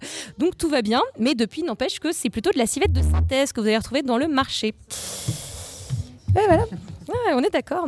Alors, la civette, celle que vous avez sentie normalement, c'est celle qui est seule et qui est concentrée. Alors, je ne sais pas ce que vous en avez pensé, mais généralement, c'est une odeur qui est très forte et avec des petits relents d'excréments. Mais une fois diluée, je vous en ai aussi emmené de la diluer pour ceux qui sont là, eh ben, elle va évoquer plutôt une odeur de fleurie une chose de plutôt plaisant. Et c'est d'ailleurs dans ces conditions-là qu'elle va être utilisée dans des parfums. Et aussi, je ne sais pas s'il y en a qui fument, le cigare. Cigare qui s'appelle civette. Voilà, alors pour rester dans le thème des excréments, euh, sachez qu'il y a aussi euh, une espèce de civette asiatique qui s'appelle le luwak, je ne sais pas si je le prononce correctement, euh, qui va produire des excréments qui vont être utilisés dans le café le plus coûteux du monde. Le Kopi Luwak. Je ne sais pas si il y en a qui connaissent ou qui boivent du café. En fait, l'animal qui est à droite en bas, il, a une particularité, c'est qu'il digère quasiment pas ses aliments. Donc en fait, il est incapable de digérer les graines de café qu'il vient manger et qui seront euh, déféquées quasiment intactes. Ou presque. Euh, en réalité, elles vont quand même euh, mariner ces graines de café dans les sucs gastriques de l'estomac et ça va en fait les débarrasser de leur amertume. Ce qui fait que les graines de café vont être épurées grâce au suc gastrique. Elles seront ensuite gentiment restituées à la terre au moment de la défécation de l'animal ramassées et puis vendues. Voilà, je vous ai mis une image parce que à titre très personnel, je trouve les cacas de non avant, super mignons à regarder. Je trouve on dirait des barres de céréales et ça donne envie. Voilà. Alors non, j'ai pire en fond d'écran. Euh, Alors donc en fait, bonne et mauvaise molécule odorante, on y revient. Euh, bah, euh, ça peut notamment dépendre du mélange dans lequel elle va se trouver. Encore une fois, la civette toute seule, bof, la civette dans Chanel numéro 5, on achète ça une fortune. Et puis ça peut aussi dépendre de sa concentration. Une molécule odorante qui nous paraissait plaisante, elle peut devenir en fait dérangeante lorsqu'il y a variation de concentration. Et si on revient à l'être humain euh, et à l'indole présent dans nos toilettes, et ben pareil pour ceux qui voudront essayer maintenant ou à la fin de l'émission, je vous ai aussi amené l'indole. Je suis sympa, je vous gâte. Euh, les deux, comme tu veux. En fait, l'indole, euh, il est présent également dans nos toilettes, mais il est aussi présent dans le jasmin, les narcisses ou encore la fleur d'oranger. Et c'est pareil, euh, son appréciation hédonique, elle va changer en fonction de sa concentration. Faiblement concentrée, elle vous évoque les fleurs. Trop fortement présente, elle évoque plutôt les excréments. Et si je reste sur ma recette olfactive du caca de tout à l'heure, euh, je peux continuer les exemples comme ça avec les centaines de molécules odorantes, mais je rends plus jamais euh, le micro et Robin euh, pète un câble. Donc je finis juste avec quelques exemples. Vous vous souvenez, il y avait du méthylmercaptan euh, dans vos matières fécales. C'est une molécule odorante qu'on retrouve aussi présente dans l'ail et dans certains fromages. Alors je sais qu'on n'est pas tous fans du fromage, mais voilà, il y en a qui s'appelaient. Le sulfure de diméthyle, lui, c'est aussi présent dans le chou et dans la truffe. Alors non, encore une fois, on ne dira pas que le caca, ça ne sent pas bon. Et puis ça dépend aussi de où et quand on le sent. Alors, euh, je l'ai déjà dit, mais je le rappelle, j'essaye d'aller vite, hein, t'as vu Euh, Notre sens de l'odorat, il est influencé également par nos autres sens. Alors, notamment la vue. Euh, à Philadelphie, il y a un centre de la chimie des sens. Et alors, en fait, ils ont fait des tests olfactifs dans différents contextes visuels. En fait, l'idée, c'est qu'ils sont venus récupérer le bouquet olfactif des fesses. Et ils les ont fait sentir en face de différentes images. Alors les personnes euh, qui sentent l'odeur, enfin le mélange olfactif fesses, tout en leur faisant devant défiler des images de champs, de nature, enfin des choses qu'on associe nous à des choses propres et positives et sympas. Et ben le cobaye, il va beaucoup plus euh, supporter l'odeur que si on y associe des images et ben, de toilettes et de latrines publiques. Et cela rejoint cette idée, alors euh, j'insiste encore, mais c'est important que l'odeur, elle est reliée en fait à un contexte global et émotionnel. Euh, la perception olfactive, elle dépend de notre vécu, de nos souvenirs, de notre culture et en fait bah, finalement de notre éducation. Éducation sociétale et parentale. Nous n'apprécions pas le bouquet olfactif du caca en général bah, parce qu'on nous l'a appris. Euh, avant deux ans, alors euh, tu pourras essayer avec euh, Boson, Robin, un enfant, ça n'a pas vraiment de notion de bonne et de mauvaise odeur. Et deux ans, c'est l'âge où on commence à avoir une opinion sur les odeurs. Et c'est aussi l'âge, hein, en gros, ça dépend si votre enfant il est plus ou moins rapide pour ça, mais de la propreté. C'est celui où vous allez commencer à éduquer votre enfant en lui disant Bah non, joue pas avec ton caca, boubou, ça pue, c'est sale. C'est là que votre enfant se dira Ah bon, donc ça, je vais mettre ça dans ma case. Sociétalement, ça n'a pas l'air bien vu de jouer avec le caca, je vais mettre ça dans ma case, j'aime pas. Euh, D'autres exemples un petit peu plus parlants, le camembert en France. Alors je sais qu'on n'est pas forcément tous fans du camembert. Euh, je parle pour Vincent qui interviendra plus tard et qui déteste l'odeur du fromage. Eh ben, dans d'autres cultures américaines par exemple, euh, ils mangent pas vraiment de fromage, Joanne pourra confirmer, et euh, ça leur évoque plutôt les pieds. Bon. Inversement, il y a un fruit qui s'appelle le durian. Hein, euh, voilà. Eh ben, euh, c'est marrant, le durian clive plus que le camembert. Pour ceux qui ont déjà senti du durian, c'est un fruit. J'essaierai pas de vous le décrire. euh, c'est orange, ça dépique. euh, ça sent très très fort. Et pour nous, euh, Européens, euh, ça évoque plutôt le vomi. Euh, et d'ailleurs, ils n'ont pas le droit d'en manger dans les transports en commun dans les pays euh, en Thaïlande, voilà, parce que ça gêne trop le touriste. hein. Donc il y a des panneaux dans les bus avec un durian barré, comme si à la station de métro Champs-Élysées-Clémenceau, il y avait un camembert barré. Euh, vous pouvez pas en manger, ça gêne trop le touriste. Euh, voilà. Euh, donc encore une fois, votre odorat, c'est du vécu, c'est des souvenirs. Et je vous dirais pour finir de vous convaincre que malgré ma très bonne éducation, moi par exemple, il y a un type de caca que j'aime bien sentir euh, parce qu'il est associé chez moi à quelque chose de positif, euh, parce que le cheval, eh ben, c'est génial. Mais si après tout cela, vous n'êtes toujours pas convaincu et que le bouquet olfactif si particulier contenu dans vos fesses continue de vous horrifier, je finirai mon dossier en vous rappelant que l'odeur de vos excréments, elle est fonction de ce que vous consommez, donc de ce que vous mangez. Donc vous pouvez toujours repenser un peu vos habitudes alimentaires si vous n'êtes pas satisfait de l'odeur de vos étrons. Et si jamais ça ne suffit pas, eh ben, certains vous en proposent toujours plus. Et maintenant, il existe des compléments alimentaires à consommer sous forme de gélules pour parfumer subtilement vos paix ou vos étrons. Alors, du côté des paix, vous pouvez retrouver ça assez facilement sur le grand internet mondial en tapant pilule pour parfumer les paix. Et là, deux choix s'offrent à vous à la rose ou à la violette. Ils ont de l'humour, ces gens-là. Alors, je vous vois déjà gagner par l'enthousiasme, mais euh, je suis désolée. euh, en fait, en regardant la composition d'un peu plus près de ces pilules, il n'y a rien de très euh, wouhou. Euh, c'est surtout du charbon actif qui est quelque chose de très poreux et qui est reconnu pour euh, piéger les gaz. Donc, en fait, ça va surtout réduire les flatulences. Ça contu- ça, Il y a aussi d'autres bricoles dans ces gélules. Euh, qui vont venir calmer en fait l'acidité gastrique et puis qui vont venir activer un peu la flore microbiote. Mais bon, il n'y a rien de très révolutionnaire là-dedans. Et euh, du coup, je crois qu'au niveau des résultats, c'est pas euh, probant non plus. Et je parle d'expérience puisque je me souviens d'avoir offert une boîte à un copain au lycée. Et de mémoire, c'était pas foufou.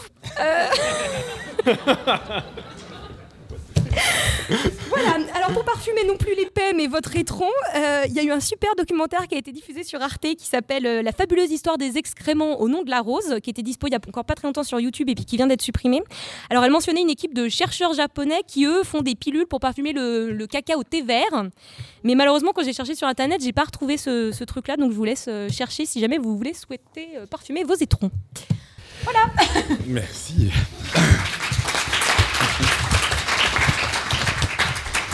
Me permets, avant de, laisser la parole à Pierre pour les dessins, parce que je pense qu'il est temps de faire le point, de, raconter une blague de matheux sur le sujet. Mais euh, ça fait rire que les matheux, je préviens tout de suite. hein.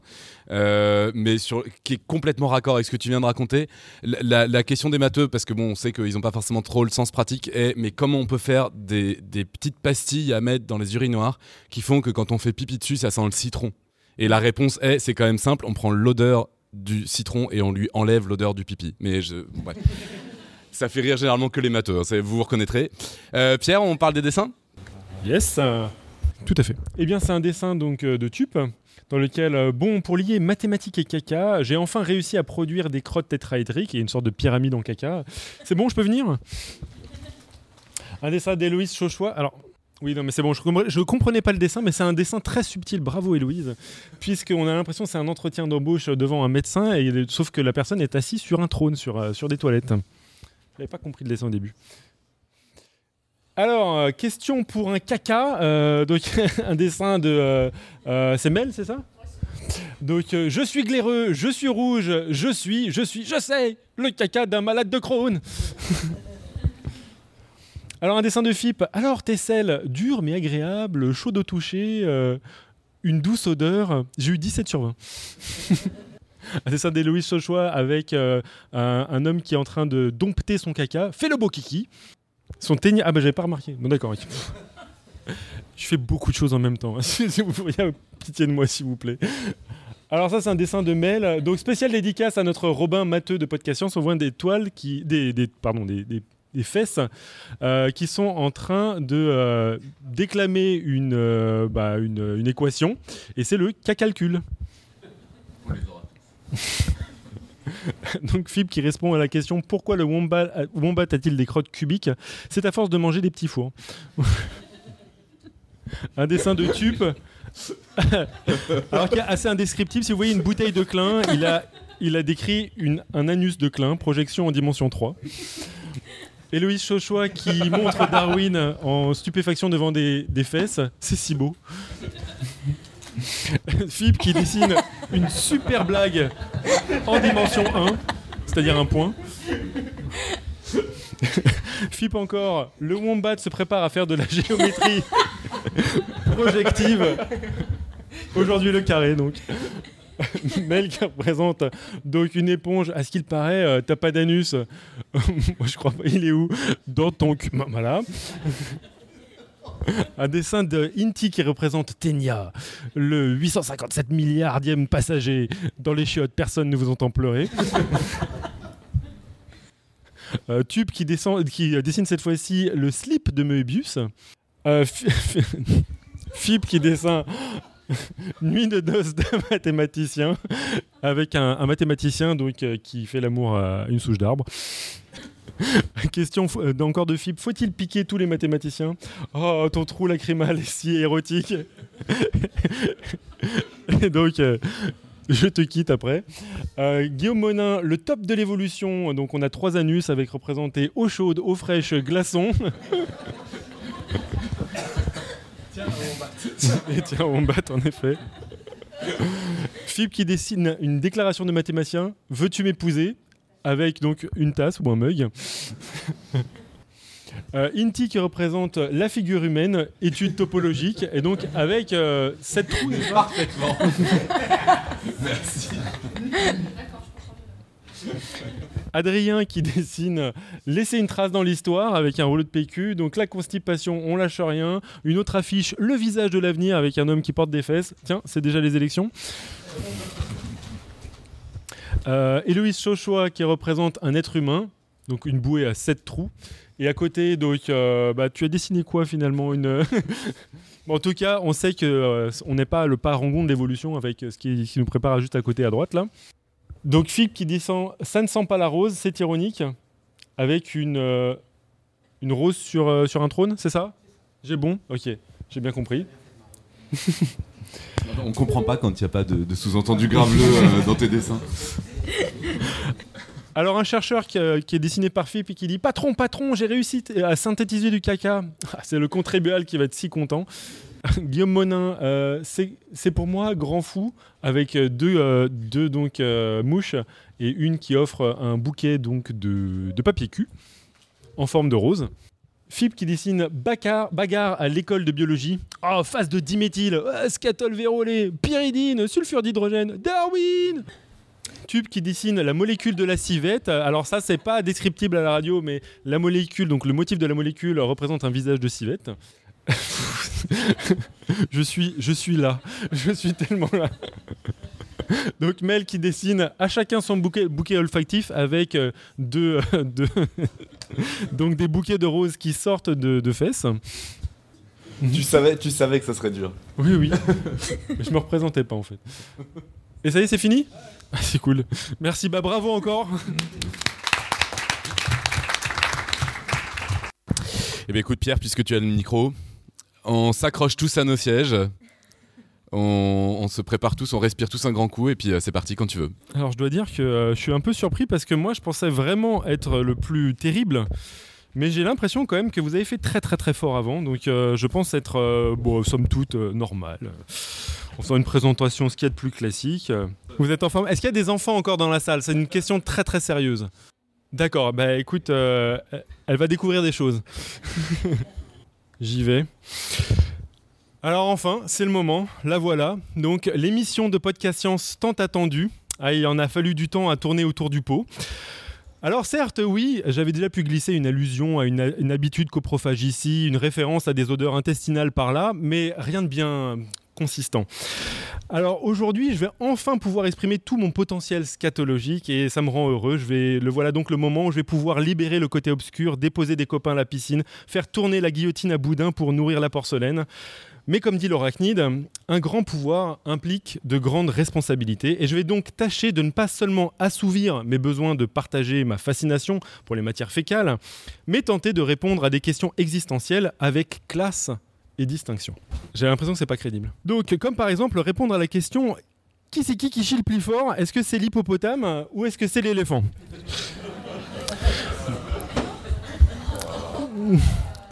Mais profitons tout de même de ce petit écart de conduite pour se poser une question. Euh, pourquoi donc l'hippopotame représenté ici joue-t-il à l'hélicocrotte avec sa queue?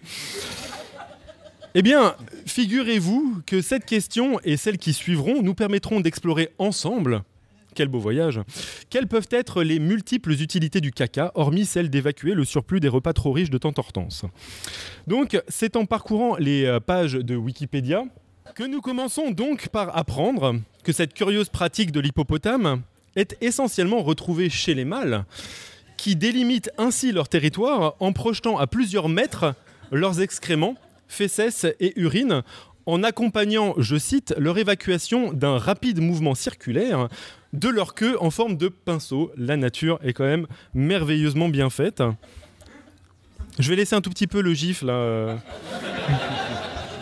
Euh, officiel ou... Ah oui, oui, complètement. En tout cas, c'est moi qui. C'est TM. Si ça n'existe pas, il faut que ça existe. Le terme hélico. Euh, bon, je, je compte. Donc, bien loin des popos d'hippopotame, de nombreuses espèces de guêpes parasitaires utilisent les excréments pour traquer leurs hôtes de dodus chenilles dans lesquelles elles pondent leurs œufs.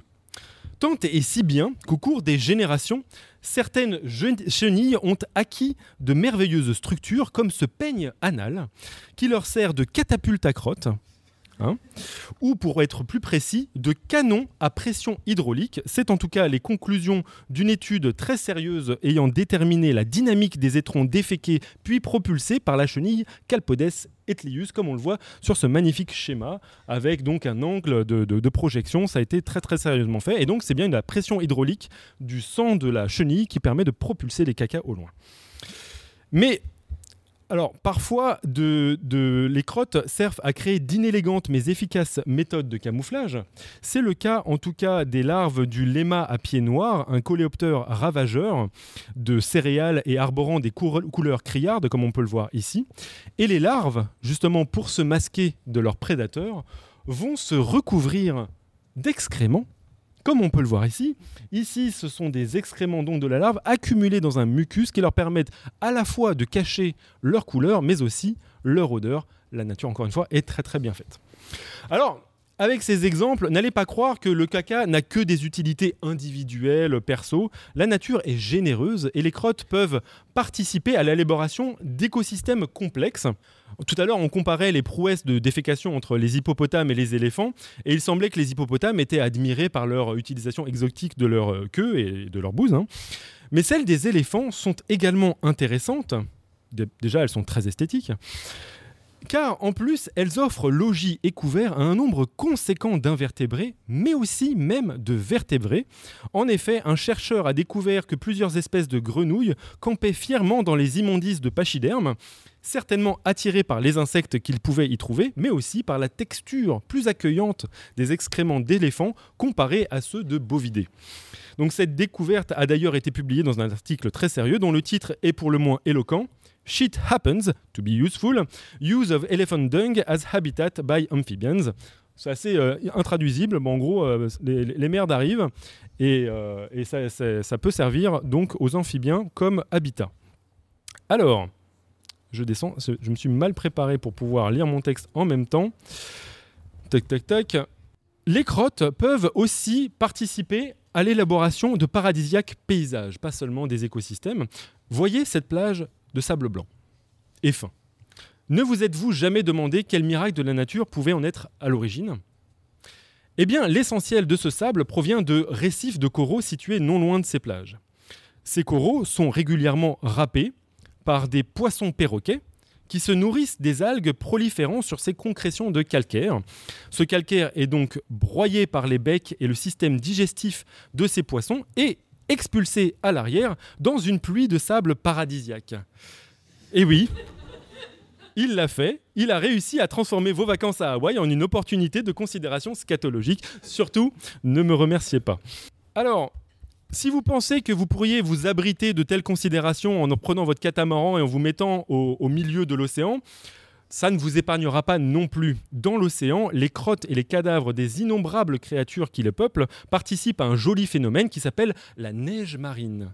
Comme c'est beau. Et cela, ça permet de déplacer une quantité importante des nutriments de la surface vers les profondeurs, mais une partie des ressources pompées, comme l'azote, peut se retrouver coincée dans les abysses. Heureusement qu'interviennent nos amis les baleines. En effet, les baleines et la quantité fantastique de fesses qu'elles relarguent préférentiellement à la surface au moment où elles reprennent leur souffle, vu qu'elles se nourrissent souvent de créatures peuplant les zones profondes de l'océan, les baleines constituent une sorte de pompe en sens inverse de la neige marine qui permet d'ensemencer la surface de bons engrais pour les phytoplanctons. Mais le contenu intestinal des baleines et surtout des cachalots euh, est également une denrée rare qui peut valoir plusieurs dizaines de milliers d'euros. En effet, dans les entrailles de ces bêtes, les concrétions donc euh, de solides issus de leur alimentation. En fait, euh, les cachalots, ça se nourrit essentiellement de calmars, et les calmars possèdent des becs chitineux. Et donc, à force de manger des calmars avec des becs, eh bien, ces concrétions vont pouvoir s'agréger entre elles, se coincer dans un méandre de l'intestin et maturer sous les jets intermittents des sécrétions de la vésicule biliaire.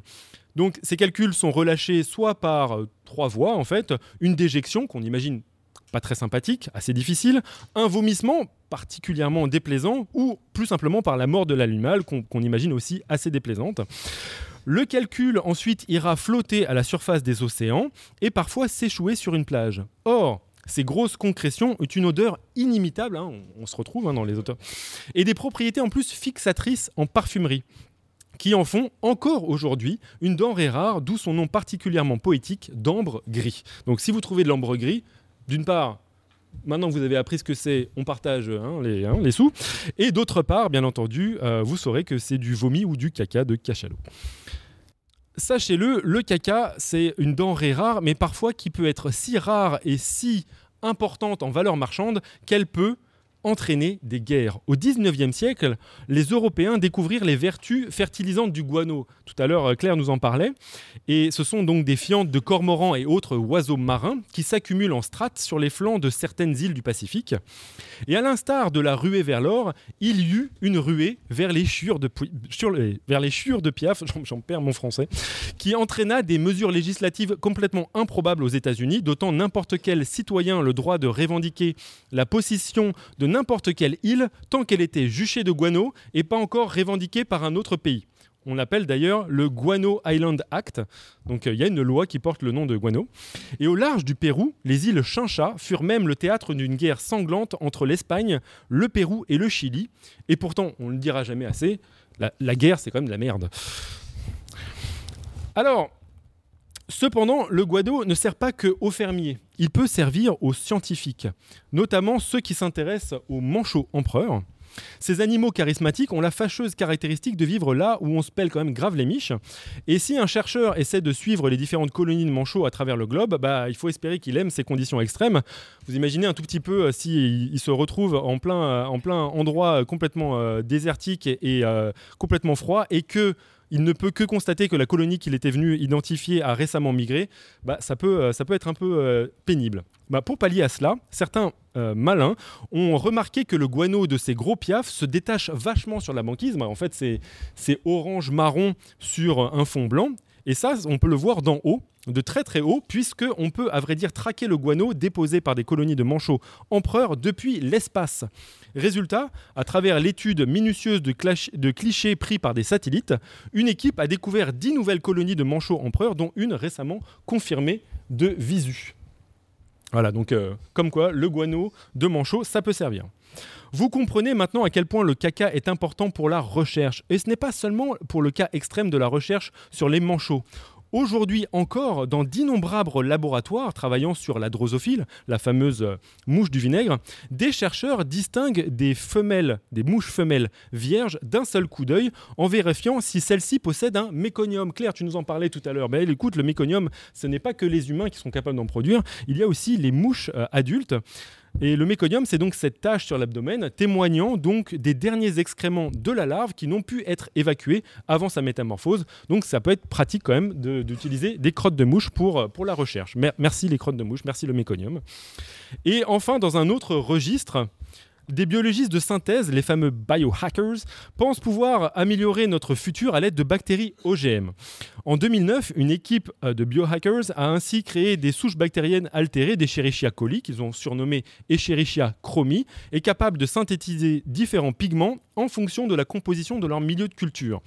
En s'alliant avec une équipe de designers, ils ont élaboré un projet d'application future de leurs souches OGM des, boissons de probiotiques.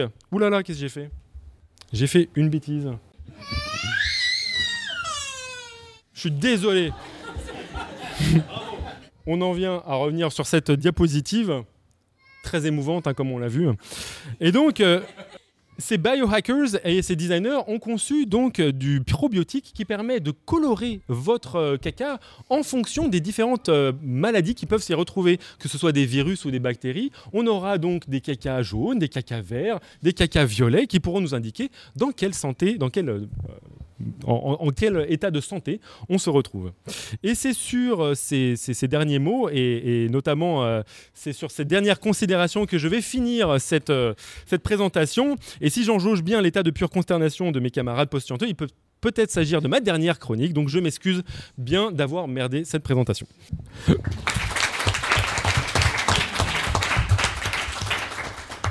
On va enchaîner avec euh, Vincent. Là, on a déjà presque, presque commencé ton sujet. On a le guano qui s'empile, euh, qui fait plein de guano. Euh, j'imagine que les coprolites, c'est la même chose sur un temps un peu plus long, c'est ça? Déjà, juste le concept est quand même dingue. oui, le caca peut fossiliser. On appelle ça des coprolites. D'habitude, dans la nature, dans un, dans un écosystème qui fonctionne à peu près, il y a du recyclage. Hein. Les déjections des uns deviennent la nourriture des autres. Heureusement, sinon on croulerait tous sous les déjections des uns et des autres. Il y, a des producteurs, il y a des consommateurs, il y a des dégradants, des dégradeurs, pardon. Euh, mais dans certaines conditions, ça peut, ça peut se fossiliser. Alors déjà que pour des os, des dents, des coquilles, c'est déjà pas de la tarte à, euh, fabriquer des fossiles. Euh, il faut des conditions particulières. Mais ça semble moins surprenant. Hein. Les os, les dents, c'est un minéral qui s'appelle euh, l'hydroxyapatite. La coquille des, de, coquillage, c'est de la calcite ou de l'apatite, carbonate de calcium que ça puisse se, cimenter, former des roches, former des fossiles à la limite. Bon. alors, le coup classique, hein, il faut que ce soit euh, enfoui sous euh, alors des cendres volcaniques, ça marche bien, enfoui sous des coulées de boue, euh, protégé de l'oxygène. là, ça va réussir à fossiliser. Le rôle des bactéries commence à être pas mal étudié là-dedans. Hein. Il, y a de la biominéralisation qui aide, notamment par la formation de films bactériens euh, autour des excréments assez rapidement après son, dépôt. Euh, il y a une étude notamment de, de Karen Shin en 2010 qui a été euh, publiée. alors Karen Shin, c'est une des spécialistes mondiaux des... Des, des, coprolites. Donc les, les, gens qui étudient les, les cacas fossilisés, ça s'appelle des... Je vous laisse deviner. Coprologue paléoscatologue. Paléos, ah, voilà. paléoscatologue. Voilà. Bah, il en faut, il en faut. Nettement hein. mieux comme, euh, Et donc c'est une des spécialistes euh, mondiaux de, de, de, ça. Et donc voilà, elle, commence à étudier le, le rôle des bactéries là-dedans. Bon bref, quoi qu'il en soit, il faut des conditions vraiment pas évidentes. Euh, mais sur les millions, milliards d'années d'évolution de la vie, il a pu euh, s'en fossiliser des tonnes et des tonnes de caca au fur et à mesure de l'histoire. Et là, c'est là, là que ça devient intéressant parce que bah, leur étude permet de remonter à quelque chose qu'on pourrait pas accéder, quelque chose à laquelle on pourrait pas accéder autrement, c'est le comportement de, en l'occurrence le comportement alimentaire des animaux qu'on euh, produit ces, ces cacas. Avec juste des fossiles, on, peut décrire une espèce, mais de là à décrire un comportement, euh, c'est pas évident. Alors il, faut quand même pouvoir associer un comprolyte à son producteur. Là, c'est pas évident. Alors un petit point historique, à partir de quand on a identifié les, premiers coprolites? Là, il faut que je parle un petit peu de l'histoire de Marie Anning, qui est euh, une dame formidable qui a vécu au début, du, dans la première moitié du 19e siècle, qui, euh, qui a une importance fondamentale en, paléontologie. Il euh, faut savoir qu'avant l'âge de 25 ans, elle avait juste sorti le, premier fossile d'ichthyosaure complet, le premier plésiosaure. Enfin voilà, c'est quand même quelqu'un d'important. À la base, c'est une chasseuse de fossiles elle essayait de mettre du beurre et des épinards dans ses épinards au beurre. Hein. Elle venait d'une famille euh, quand même euh, très très modeste. Et euh, elle a décrit de, nombreuses espèces, et notamment les, premiers coprolites. Alors évidemment, dans la société un peu machiste de l'époque, en Angleterre, euh, ça, elle n'a pas réussi à publier dans des, revues, elle faisait pas partie de sociétés savantes.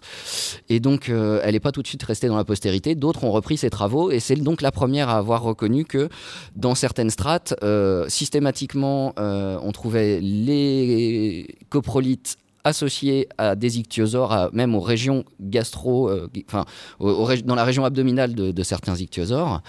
Et en plus de ça, en cassant ces coprolites, on, trouvait des, petits morceaux d'eau et d'os et, et d'autres résidus à l'intérieur. Donc c'est la première à avoir proposé que que donc ces, cailloux un peu particuliers étaient du, du, caca fossilisé. Donc à partir du moment où on trouve euh, pas mal de coprolites associés toujours aux mêmes fossiles des mêmes espèces, qu'on a commencé à comprendre euh, en faisant euh, beaucoup de statistiques que telle composition correspond à, telle bestiole, on arrive à associer donc un coprolite et, un animal. Euh, et c'est là où on apprend pas mal de choses. Alors, euh, je reviens à une étude, par exemple, euh, de, Karen Shin, parce que bon, parmi les animaux intéressants, hein, on peut se dire, par exemple, à quoi ça ressemblait une crotte de dinosaure, à part, à part dans Jurassic Park, on n'a pas forcément d'idée. Euh, elle a publié une étude qui a fait date euh, dans Nature en, 98 qui s'appelle King Size Théropode Coprolite. Donc euh, traduit par une coprolite de théropode king size, super, grosse. Alors j'étais un peu déçu en, lisant l'article. ce king size, c'est 44 cm de long, 15 cm de large, 15 cm, voilà. 2,4 litres. Je veux dire, quand, on, quand, on, voit un T-Rex, on se dit, bon ouais, c'est un peu léger.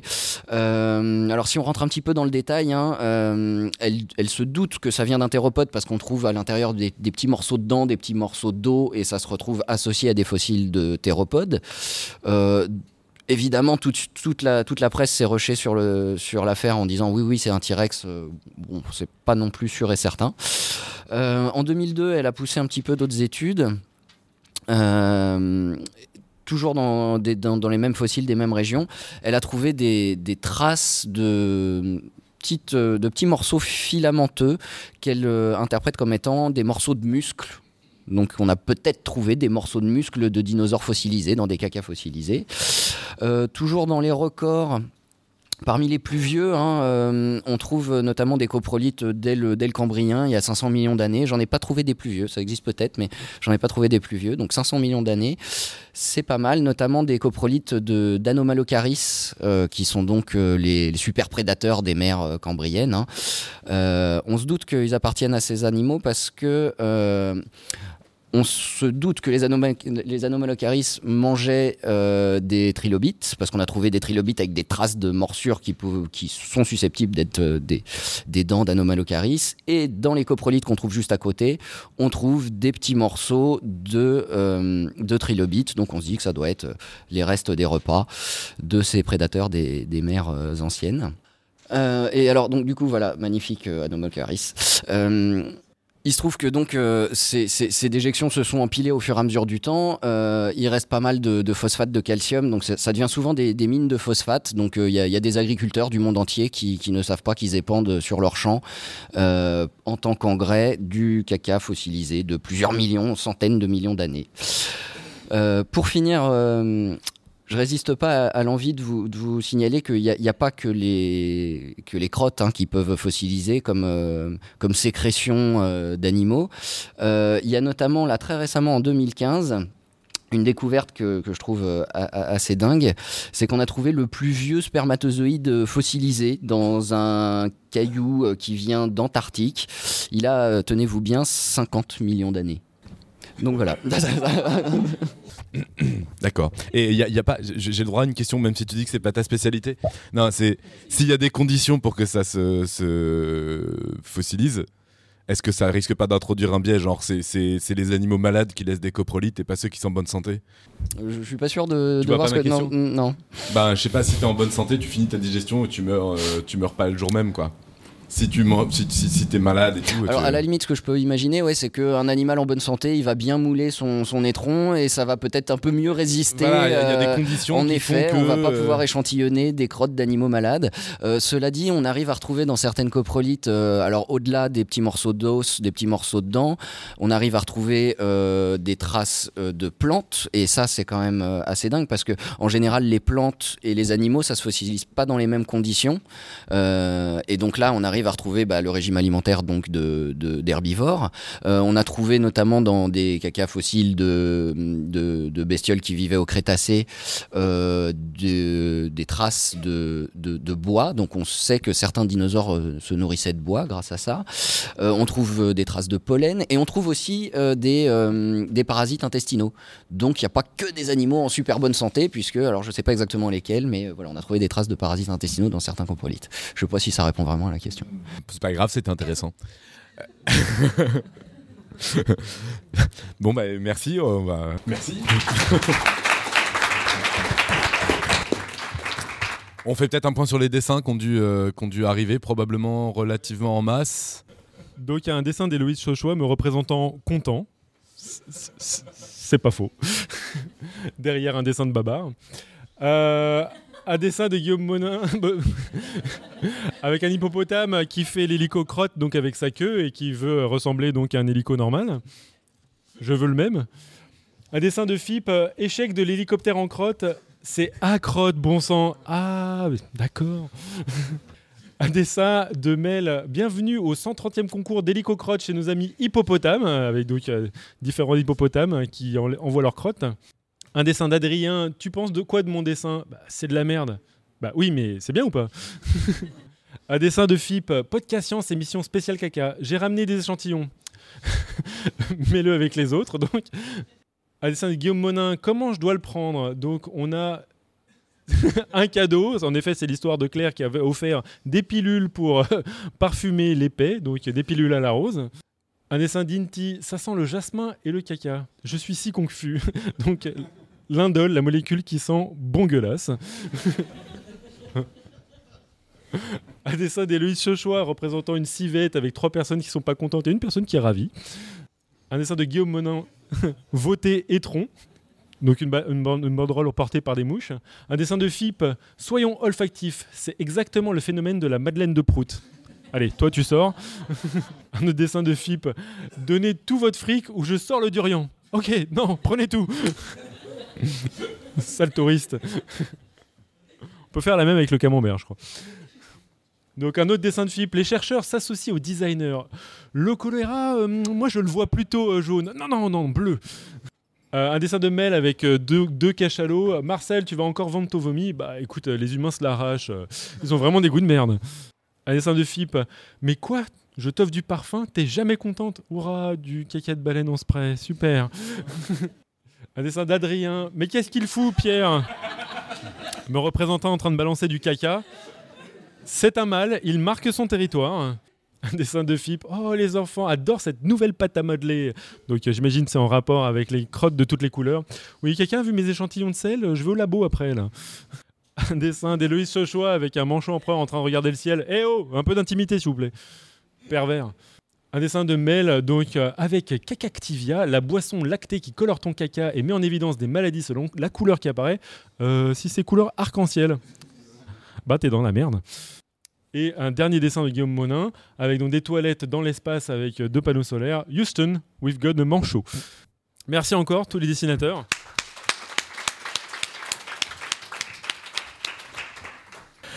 Nous attaquons les deux derniers dossiers. Euh, j'en profite pour dire à tous les gens qui sont partants et qui ont un peu de temps après que euh, on a prévu, on a amené deux trois petits trucs à grignoter, à boire, euh, histoire de passer un moment un peu convivial après.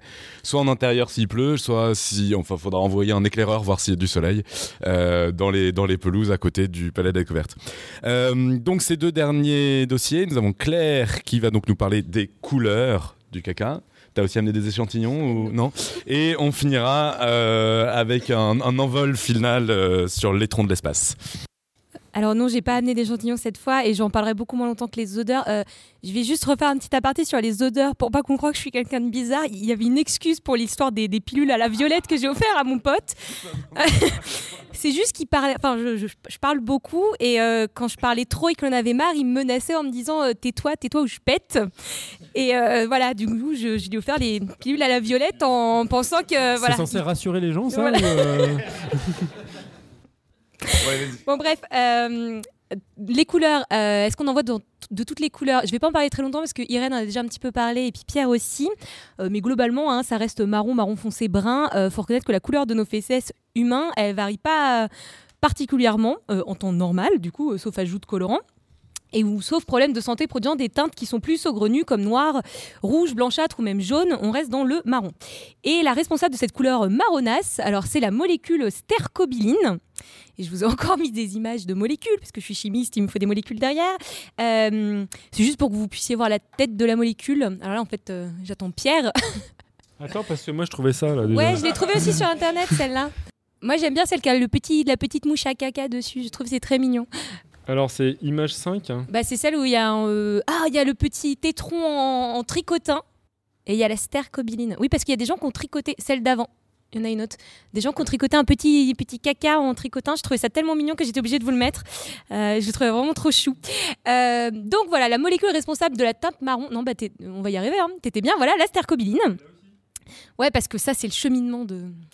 Ça arrive. Euh, bah parce que la stercobiline, elle est le résultat de plusieurs étapes de recyclage.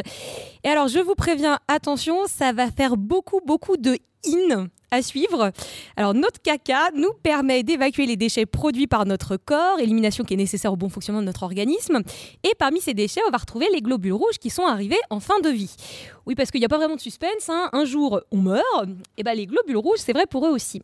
Et ils ont une durée de vie, nos globules rouges, d'à peu près euh, 120 jours. Et lorsqu'ils sont arrivés en fin de vie, ils seront gentiment poussés vers la porte de sortie. Comprenez, ils seront évacués euh, avec vos selles. Et dans les globules rouges, eh ben, il y a une molécule qui s'appelle l'hémoglobine. Ça y est, tu peux changer de diapo, on y est. Oui Yeah Alors, il y a euh, de l'hémoglobine. Et dans l'hémoglobine, il y a M et il y a globine. Et en fin de vie, alors du coup, la partie M et la partie globine, eh ben, elles vont se dissocier. Et nous, c'est l'M qu'on va suivre. Alors du coup, l'M, euh, voilà, il y a une image. Alors l'M, en fait, c'est... c'est- J'y arrivais. C'est un assemblage d'un atome de, fer. Alors chez l'être humain, c'est un ion, euh, ion fer, mais ça peut être d'autres euh, d'autres atomes de métal dans d'autres espèces animales. Euh, par exemple, vous avez la limule euh, qui a des ions cuivre à la place des ions fer et qui du coup on le sent bleu. Mais nous, on a des ions fer dans notre M qui est entouré de la porphyrine et donc on a le sang rouge. Voilà, alors euh, je vais vous faire grâce hein, du détail euh, de toutes les réactions chimiques qui sont mises en jeu, mais en fin de vie, l'EM des globules rouges, il va se dégrader dans un premier temps en, alors attention, biliverdine, qui va donner une couleur verte, puis en bilirubine, plutôt rouge, enfin jaune foncé de son côté, et ce sont ces deux molécules-là les responsables de la coloration de la bile, en fait. Ensuite, la bilirubine, elle va elle aussi être dégradée par les microbes des intestins et elle va donner de l'urobiline. Urobiline qui va être en partie filtrée par les reins, finir dans nos urines et lui donner cette jolie couleur jaune. Et l'urobiline non filtrée par les reins qui va poursuivre son petit bonhomme de chemin dans notre système digestif va être dégradée elle aussi en stercobiline. Ouf, c'est bon, on y arrive. Euh, le pigment marron responsable de la couleur de nos étrons. Euh, du coup, en fait, moi j'ai trouvé ça génial. euh, ça peut-être pas vous paraître aussi foufou que moi, mais tout est lié en fait. C'est parce que le sang il est rouge, que la bile elle est jaunâtre, que le pipi il est jaune et que le caca il est marron. voilà. Donc la prochaine fois qu'on vous pose pourquoi le caca est marron, mais parce que le sang est rouge. Tout simplement. Ça me paraît évident. Enfin, normalement marron, parce que le panel de nuances, il, est quand même moins limité en vrai que marron clair ou marron foncé. Et une coloration plus saugrenue peut être le signe, comme on a parlé un petit peu Irène, d'un problème de santé plus ou moins grave. Alors je vais faire très vite puisqu'elle en a parlé. Si votre étron il voit tout en noir, c'est peut-être le signe d'une hémorragie dans la partie haute du système digestif. Ou alors trop palote votre crotte, et ben c'est peut-être un traitement antibiotique ou un problème de foie. Si jamais vous faites pipine euh, caca jaune d'ocre, c'était précisé dans la revue que j'ai lue, hein, c'est pas jaune, c'est jaune d'ocre. Peut-être un problème de digestion du gras. Mais alors, une couleur exotique, ça peut être aussi moins grave et ça peut résulter seulement d'un petit excès alimentaire sans gravité. Parce que, comme pour les odeurs, eh bien, la couleur, elle est fonction de notre alimentation. Manger des carottes, par exemple, alors ça rendra pas forcément aimable, hein, contrairement à ce qu'on nous a dit quand on était petit, mais un excès en aliments riches en bêta-carotène, eh ben, ça peut rendre notre caca orange. Là où d'eau, trop de mûre ou de cassis, eh ben, ça va l'assombrir et le rendre plutôt noir. Et comme en science, rien ne vaut l'expérience, l'observation des résultats et l'échange, eh ben, j'ai mené l'enquête pour vous et je suis allée en fait récolter des témoignages auprès de, mes proches et j'ai été discuter caca un petit peu avec tout le monde. Alors du coup pour la bêta-carotène, eh ben, j'ai trouvé personne et pour les murs non plus. Mais euh, je vous raconterai deux choses. Euh, Il y a une fois ma sœur, voilà, salut Laura si tu nous écoutes. elle a fait caca rouge quand on était gamine et elle avait paniqué, je me souviens. Et en fait, on avait trouvé, c'est juste qu'elle avait mangé beaucoup trop de betterave. La veille, elle betterave qui est riche en fait en bétadine, bétanine, je vais y arriver, qui a un colorant rouge. Et sinon, euh, j'ai appris hier que j'avais aussi un copain qui un jour a fait caca vert parce qu'il avait mangé beaucoup trop de menthe. Donc voilà, vous pouvez faire les expériences chez vous à la maison hein, en fonction des colorants que vous allez manger. Vous pouvez faire des cacas de différentes couleurs. Enfin, je vous dirais qu'on n'arrête pas le progrès et si jamais vous n'êtes pas content malgré tout ça de la couleur de vos étrons et, bah, et que pour vous la beauté finalement bah, c'est le plus important qu'importe, et bah, là aussi figurez-vous qu'on a pensé à vous, il existe des gélules encore une fois pour cette fois rendre notre caca pailleté d'or. Car on est tous finalement des licornes ou des princesses en puissance. J'arrive, j'arrive. Donc voilà, alors pour la petite histoire, pareil, si vous cherchez sur internet, euh, cette pilule, ça s'appelle la Gold Pills, elle a été inventée en fait par des designers. voilà.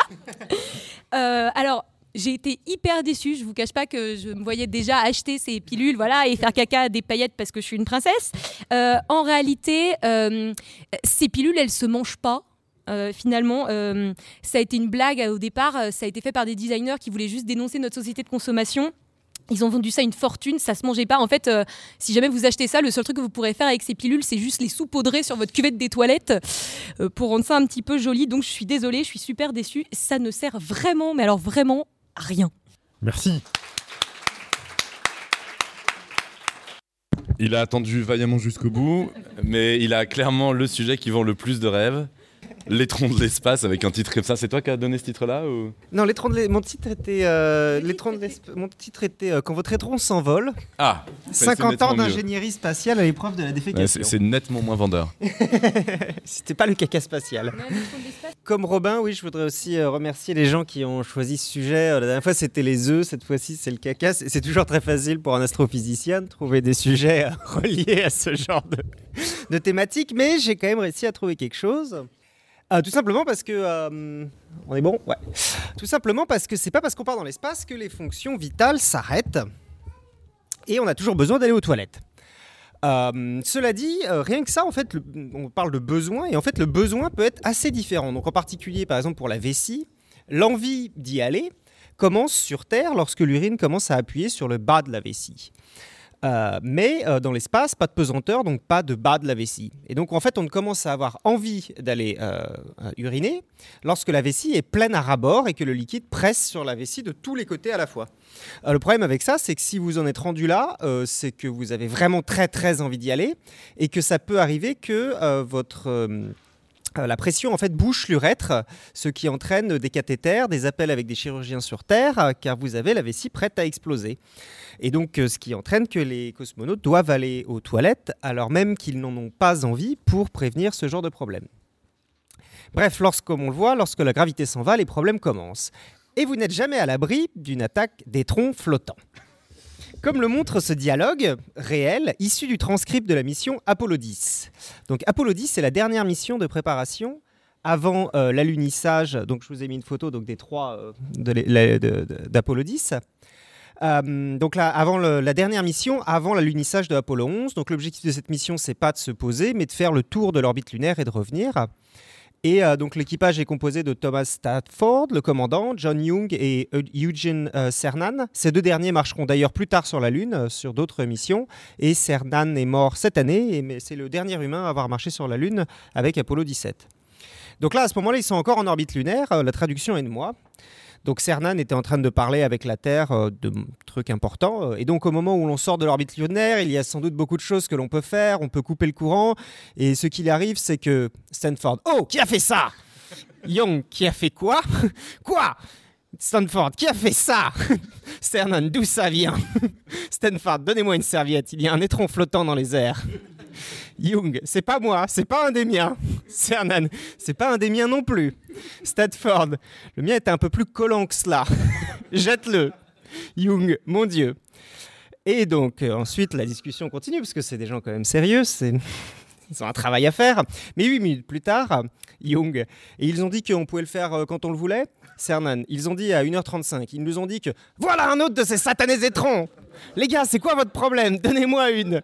Young et Statford rigolent. Statford, il est en train de flotter? Oui. Statford qui répète quand même, le mien était un peu plus collant que cela. Young, le mien aussi. Et il était dans le sac. Cernan, je ne sais pas qui c'est, je peux ni en prendre ni en rejeter la paternité. Young, mais qu'est-ce qui se passe ici? Et donc en fait, comme on voit, les problèmes d'étrons violents, euh, volants des trous volants sont pris assez sérieusement en compte par la NASA qui met des ingénieurs à l'étude du problème. Donc les premiers vols, euh, donc avant les missions Apollo et Gemini, sont des vols suffisamment courts en fait pour utiliser euh, des couches. Et euh, c'est, mais à partir du moment où les vols deviennent plus longs qu'une journée, il faut trouver une solution pour remplacer, pour faire ses besoins. Et les sacs à caca Apollo firent leur entrée. Donc ils étaient déjà d'ailleurs sur Gemini. Et le principal problème, donc, euh, avec ces, sacs euh, à caca, dont j'ai mis quelque chose, voilà. Euh, donc, ils sont composés en fait donc d'une bande adhésive que l'on peut, donc avec en plus une image qui a sans doute été prise dans les années 60, comme vous pouvez le voir au, motif du pantalon. et donc d'une bande adhésive qui donc se colle sur l'arrière. Et en fait, on le voit pas très très bien, mais donc il y a deux encoches pour mettre les doigts parce que euh, le problème dans l'espace, avec le, manque de gravité, c'est que le problème, c'est la séparation, en fait. Parce que quand il n'y a plus de gravité, ça ne tombe pas tout seul. Il faut l'aider. Et donc, euh, en fait, il y a deux petites encoches dans le sac où on peut mettre les doigts à l'intérieur pour détacher. Euh, bref, c'est pas très agréable, surtout qu'il faut imaginer que vous êtes trois dans un espace grand comme l'intérieur d'une voiture, et c'est pas fini. Vous imaginez bien qu'il n'est pas question de mauvaises odeurs, parce qu'on ne peut pas ouvrir la fenêtre. Donc il faut fermer hermétiquement le sac. Mais le souci avec ça, c'est que la fermentation dans le sac va produire des gaz, un peu comme vos intestins. Mais pas de question de production de gaz dans un sac fermé. On imagine avec horreur une explosion de caca dans une capsule fermée. il s'agit donc de verser ensuite du germicide et de malaxer le tout pour bien le mélanger. Jim Lowell, un astronaute des programmes Gemini et Apollo, a raconté donc à Mary Roach. Alors je vous conseille absolument, je, tire toutes mes informations du livre très très intéressant de Mary Roach qui s'appelle Parking for Mars. The Curious Science of Life in the Void, donc ça veut dire euh, faire ses bagages pour Mars, la science curieuse de la vie dans le vide, et qui est absolument fascinante sur. Il n'y a qu'un chapitre sur le caca, mais après il y en a plein d'autres sur euh, d'autres choses. Donc, euh, Mary Roach, dans son livre, a interviewé beaucoup d'astronautes, et en particulier Jim Lowell, qui raconte un test pour vérifier si vous aviez un bon copain était de le tendre le sac à votre coéquipier et de lui faire mélanger le germicide avec votre matière flécale. Moi, dans ce cas-là, je répondais Écoute, Franck, là, je suis occupé, tu vois.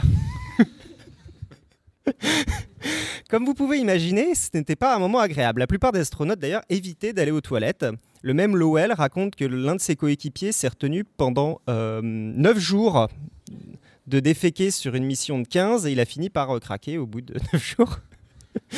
Donc, mais c'était quelque chose d'assez fréquent. C'était c'était très désagréable. Ça durait longtemps et les gens n'aimaient pas ça.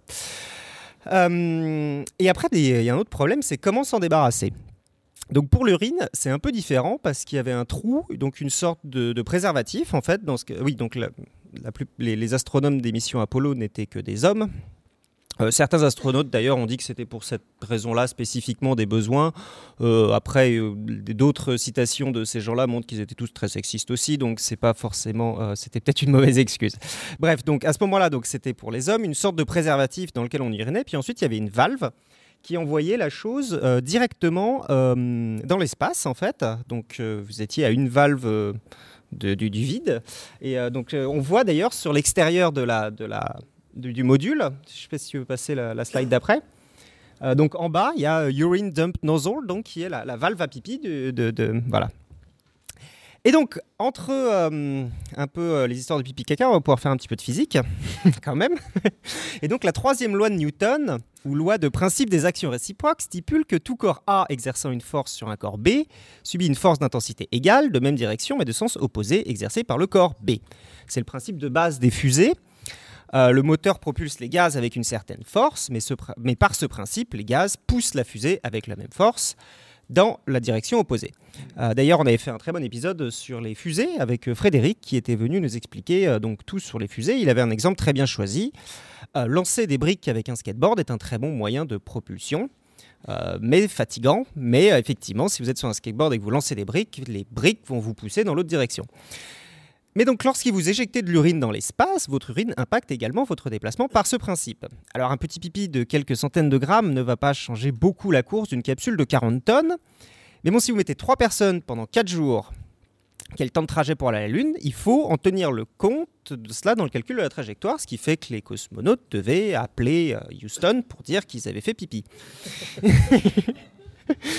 Jim Lowell, encore lui, est connu d'ailleurs. Euh, et donc en fait, c'est donc Jim Lowell, ce dont j'ai déjà parlé plusieurs fois, c'est celui qui est joué par euh, Tom Hanks dans euh, Apollo 13. Si tu peux passer la slide d'après, Pierre. Donc, je ne sais pas si vous avez vu Apollo 13, mais donc toute l'histoire d'Apollo 13, c'est la mission qui n'a jamais atteint la Lune. sur le chemin de la Lune, ils ont eu une explosion. Pas de, sac à caca, hein, quelque chose de beaucoup plus grave. Et euh, ils ont failli euh, ne pas revenir. Alors, je sais, en fait, je me suis pas trop renseigné, j'ai vu que le film, mais en gros, ils ont utilisé ce que dit le film. Je sais pas à quel point le film est véridique. Ils ont utilisé les moteurs du module lunaire qui était censé les aider à redécoller de la Lune pour revenir sur la Terre, ce qui n'était pas du tout prévu pour. Donc, beaucoup d'ingénierie derrière pour aller sauver ces gens-là. Donc, ils n'ont jamais été sur la Lune, mais ils ont quand même fait l'orbite et ils sont revenus. Et donc à la fin, ils avaient une trajectoire millimétrée pour revenir sur la Terre, un quasi miracle, voilà. Et euh, Jim Lowell raconte donc au retour, donc le sol, donc ici qui est la base au sol, Houston, désireux de ne pas perturber notre trajectoire de retour, nous a dit de ne pas déverser le moindre déchet par-dessus bord.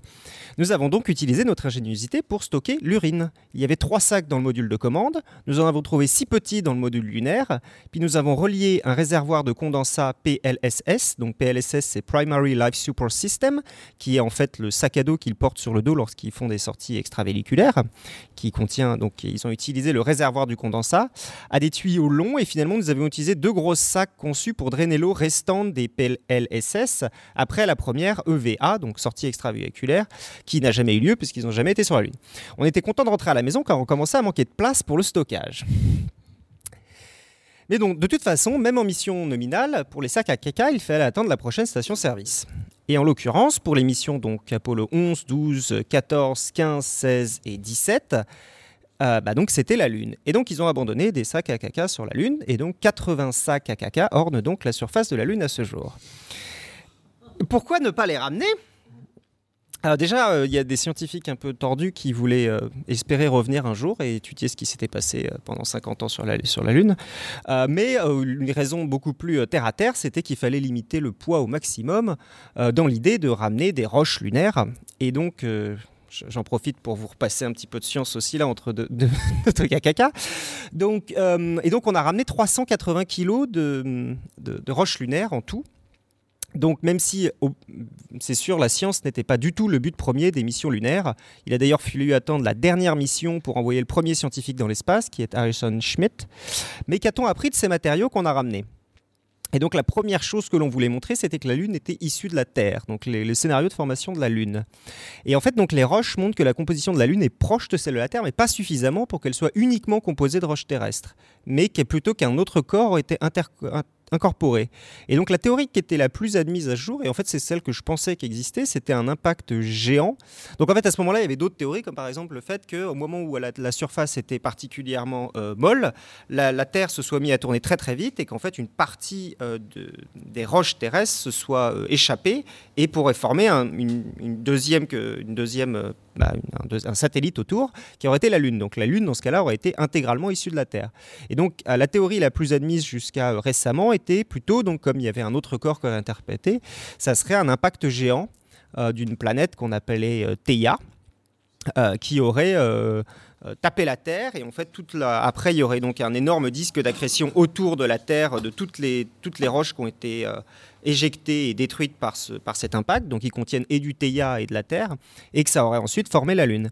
Mais donc on voit que même en 2012, on continue à analyser les échantillons provenant de la mission Apollo parce que, en fait, donc en 2012, il y a une étude qui montre que la Lune a la même composition isotopique du titane que la Terre, ce qui va à l'encontre de la théorie de l'impact géant.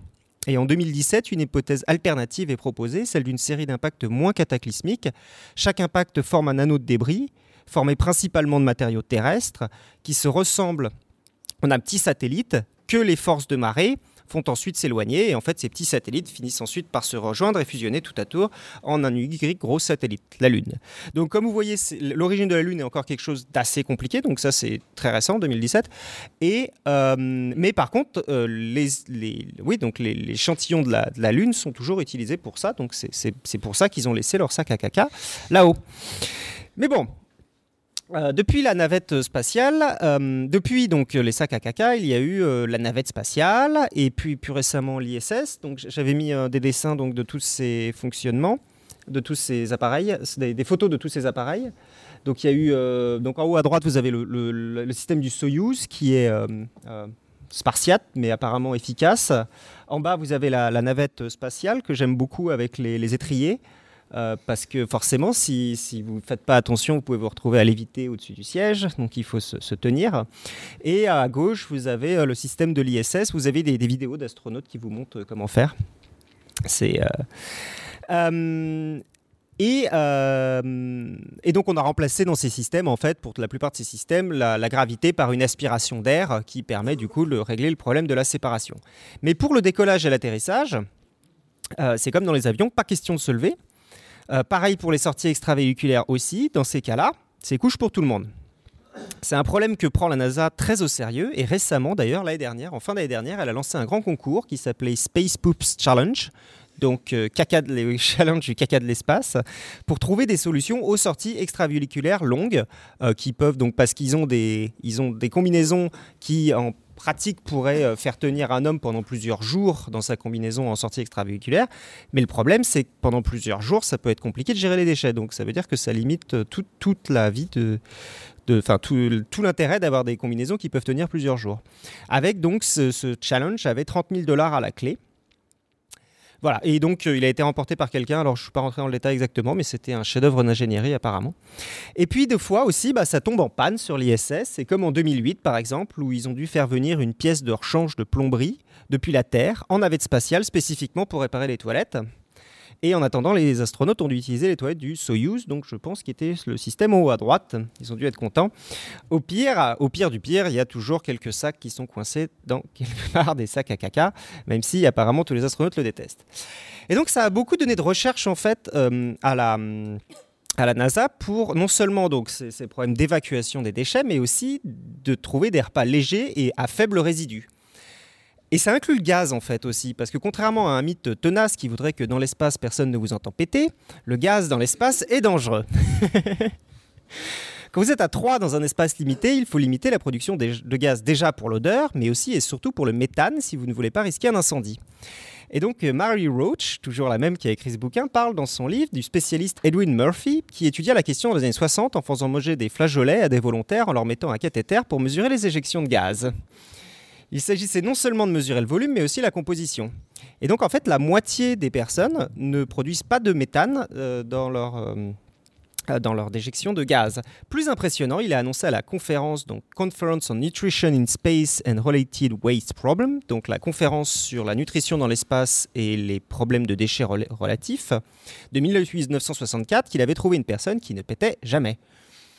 Je cite Murphy, un des sujets particulièrement intéressants pour des recherches plus poussées n'a pas produit de flatulence après 100 grammes de flageolet poids à sec. C'est moi qui ai traduit par flageolet parce que euh, c'était beans, mais euh, bon, en français, c'est plutôt les flageolets. C'est des, beans aussi, hein, mais je ne sais pas si c'est vraiment des flageolets.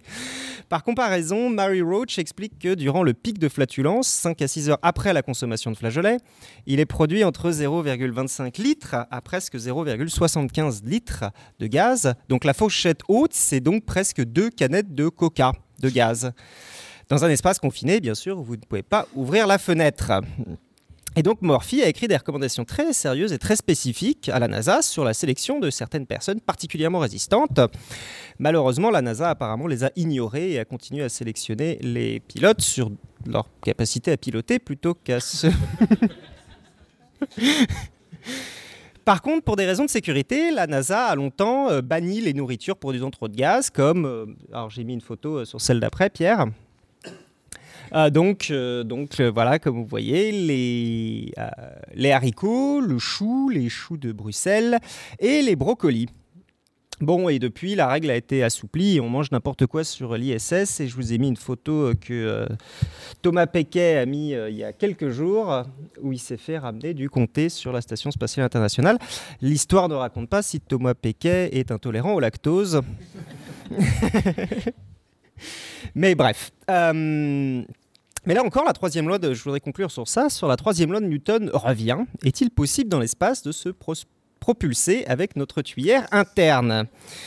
Et donc des gens se sont posé la question. Donc ça paraît peu probable parce qu'en propulsant de l'air avec nos poumons, qui peuvent contenir jusqu'à 6, la- 6 litres d'air, à comparer avec le ridicule 0,75 litres à l'autre bout, euh, en fait, euh, on le verrait si on pouvait souffler et se propulser en soufflant, et donc voilà. Mais Mary Roach, investigatrice de l'impossible, a demandé à Roger Crouch, dont j'ai mis la photo sur la prochaine slide, astronaute euh, du shuttle, ce qu'il en pensait. Et donc il disait euh, Mes gènes m'ont doté d'une grande capacité à émettre des sous-produits de la digestion. Sachant cela, je me suis dit que l'on devrait le tester. Euh, dans ce qui m'a semblé être une éjection particulièrement volumineuse et rapide, j'ai échoué à bouger de façon sensible. Crouch décrit que peut-être ses vêtements l'ont empêché de donner tout son potentiel. Hmm. Malheureusement, le fait que les deux vols qu'il a effectués sur le shuttle étaient mixtes l'a découragé de se mettre nu pour recommencer. voilà, et je vous laisse donc avec un dessin de Marion Montaigne à la fin qui a fait un épisode sur le... Je vous mettrai le lien euh, si vous voulez sur le sujet. Alors arrêtez de vous plaindre des toilettes publiques si c'est c'est pas la mort. Pensez que tout là-haut, il y a des gens qui ont bac plus 15 qui rêvent de les utiliser. Bande d'ingrats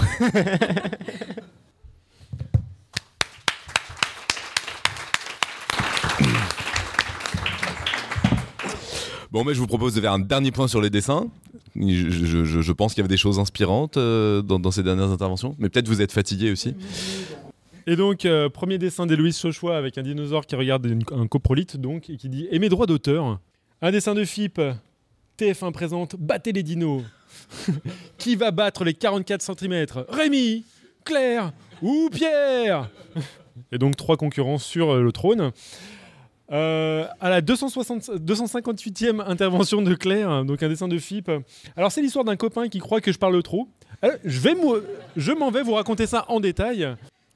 Dessin d'Héloïse Chauchois représenterait Claire dit nuancier des années 70, la couleur du caca. Dessin de Philippe, il paraît que le fer donne le sang rouge, voyons ça. Donc il y a un lapin qui vient de poignarder son camarade. Aïe euh. Notre dessin de Philippe, on a encore surpris votre collègue dans les toilettes. Lâchez-moi, bon sang, je suis une scientifique Dessin encore de- d'Héloïse Chauchois représentant Claire. Si c'est jaune, c'est grâce au rouge, tout s'explique, c'est logique. un dessin d'Adrien, un dinosaure qui parle à un hippopotame. Alors les gens se moquent de mon caca king size. T'as essayé, t'as essayé À mon avis, le résultat serait. Un dessin de FIP. Vous êtes sûr que ce sont pas les toilettes ici? Avec- Devant une porte marquée podcast science spécial caca. Bah. Donc dessin de Guillaume Monin avec euh, donc euh, un cercueil qui essaye de passer vers euh, l'anus, c'est ça? Et non merci, nous, nous on a assez de marron et qui est porté par des, globules rouges. Discussion sur le caca, dessin de FIP. Aujourd'hui, nous parlerons astronomie. dessin d'Héloïse Chauchois avec trois personnes ébahies devant des toilettes. Oh, une licorne En référence au caca donc à paillettes. Encore un dessin d'Héloïse Chauchois avec un astronaute bac plus 30 et toujours en couche. Mais putain quoi Dessin de Mel. euh, Ah, mais qui a oublié de fermer son sac à caca avec un étron qui flotte. Donc, euh, mise en image de ce qui s'était passé. Donc, euh, dessin de FIP. Je m'en fous. J'ouvre la fenêtre dans- une capsule spatiale. Ok, ok, mais vite. Un autre dessin de FIP. Écoute, je vais être franche avec toi. Tu as des mauvaises habitudes dans l'espace avec un astronaute qui est en train de faire pipi par terre. Oh, ça c'est rien, hein, attends la grosse commission. Dans une poche. Ah, qui est en train de faire pipi dans une capote. Dessin d'Adrien. Avec un astronaute rempli euh, donc à rabord. Pipi. Houston, on a un problème. un dessin de Philippe qui représente un astronaute sur la Lune. Ah zut, j'ai encore marché dans un sac à merde d'astronaute. un dessin de, donc de Dinty avec. Comment il s'appelle euh, ce, ce mec-là euh, dans, dans- Comment? Malcolm, donc dans Jurassic Park, devant un tas de merde, mais dans lequel, très très stylisé, il y a marqué Podcast Science. Donc, euh, épisode 292, c'est vraiment un gros tas de merde. Un euh, donc, un dessin d'Héloïse Chochoa, c'est beau l'espace. Donc, est-ce que c'est de l'espace ou est-ce que c'est représenté du caca? On ne sait pas. En tout cas, il y a un- du papier toilette qui flotte. Un dessin de, c'était un dessin de Mel, c'est ça? Donc avec des toilettes aspirantes, les fameuses toilettes à aspiration dans l'ISS, avec un astronaute qui est aspiré par les fesses. Un dessin de FIP euh, NASA Caca Challenge. La NASA, c'est quand même plus que c'était. Un dessin de Guillaume Monin, donc quelque part dans le cosmos, dans une capsule spatiale. J'ai un peu le mal de l'espace. Tiens, prends ce sac pour vomir, je viens de le trouver. Ah, merci beaucoup, il était temps. Euh, sinon, quelqu'un a vu mon sac à caca, je viens de l'utiliser. Ah Un dessin de FIP, extraordinaire, l'homme qui ne pète jamais. Oh Par contre, je me lave jamais les dents. merci encore.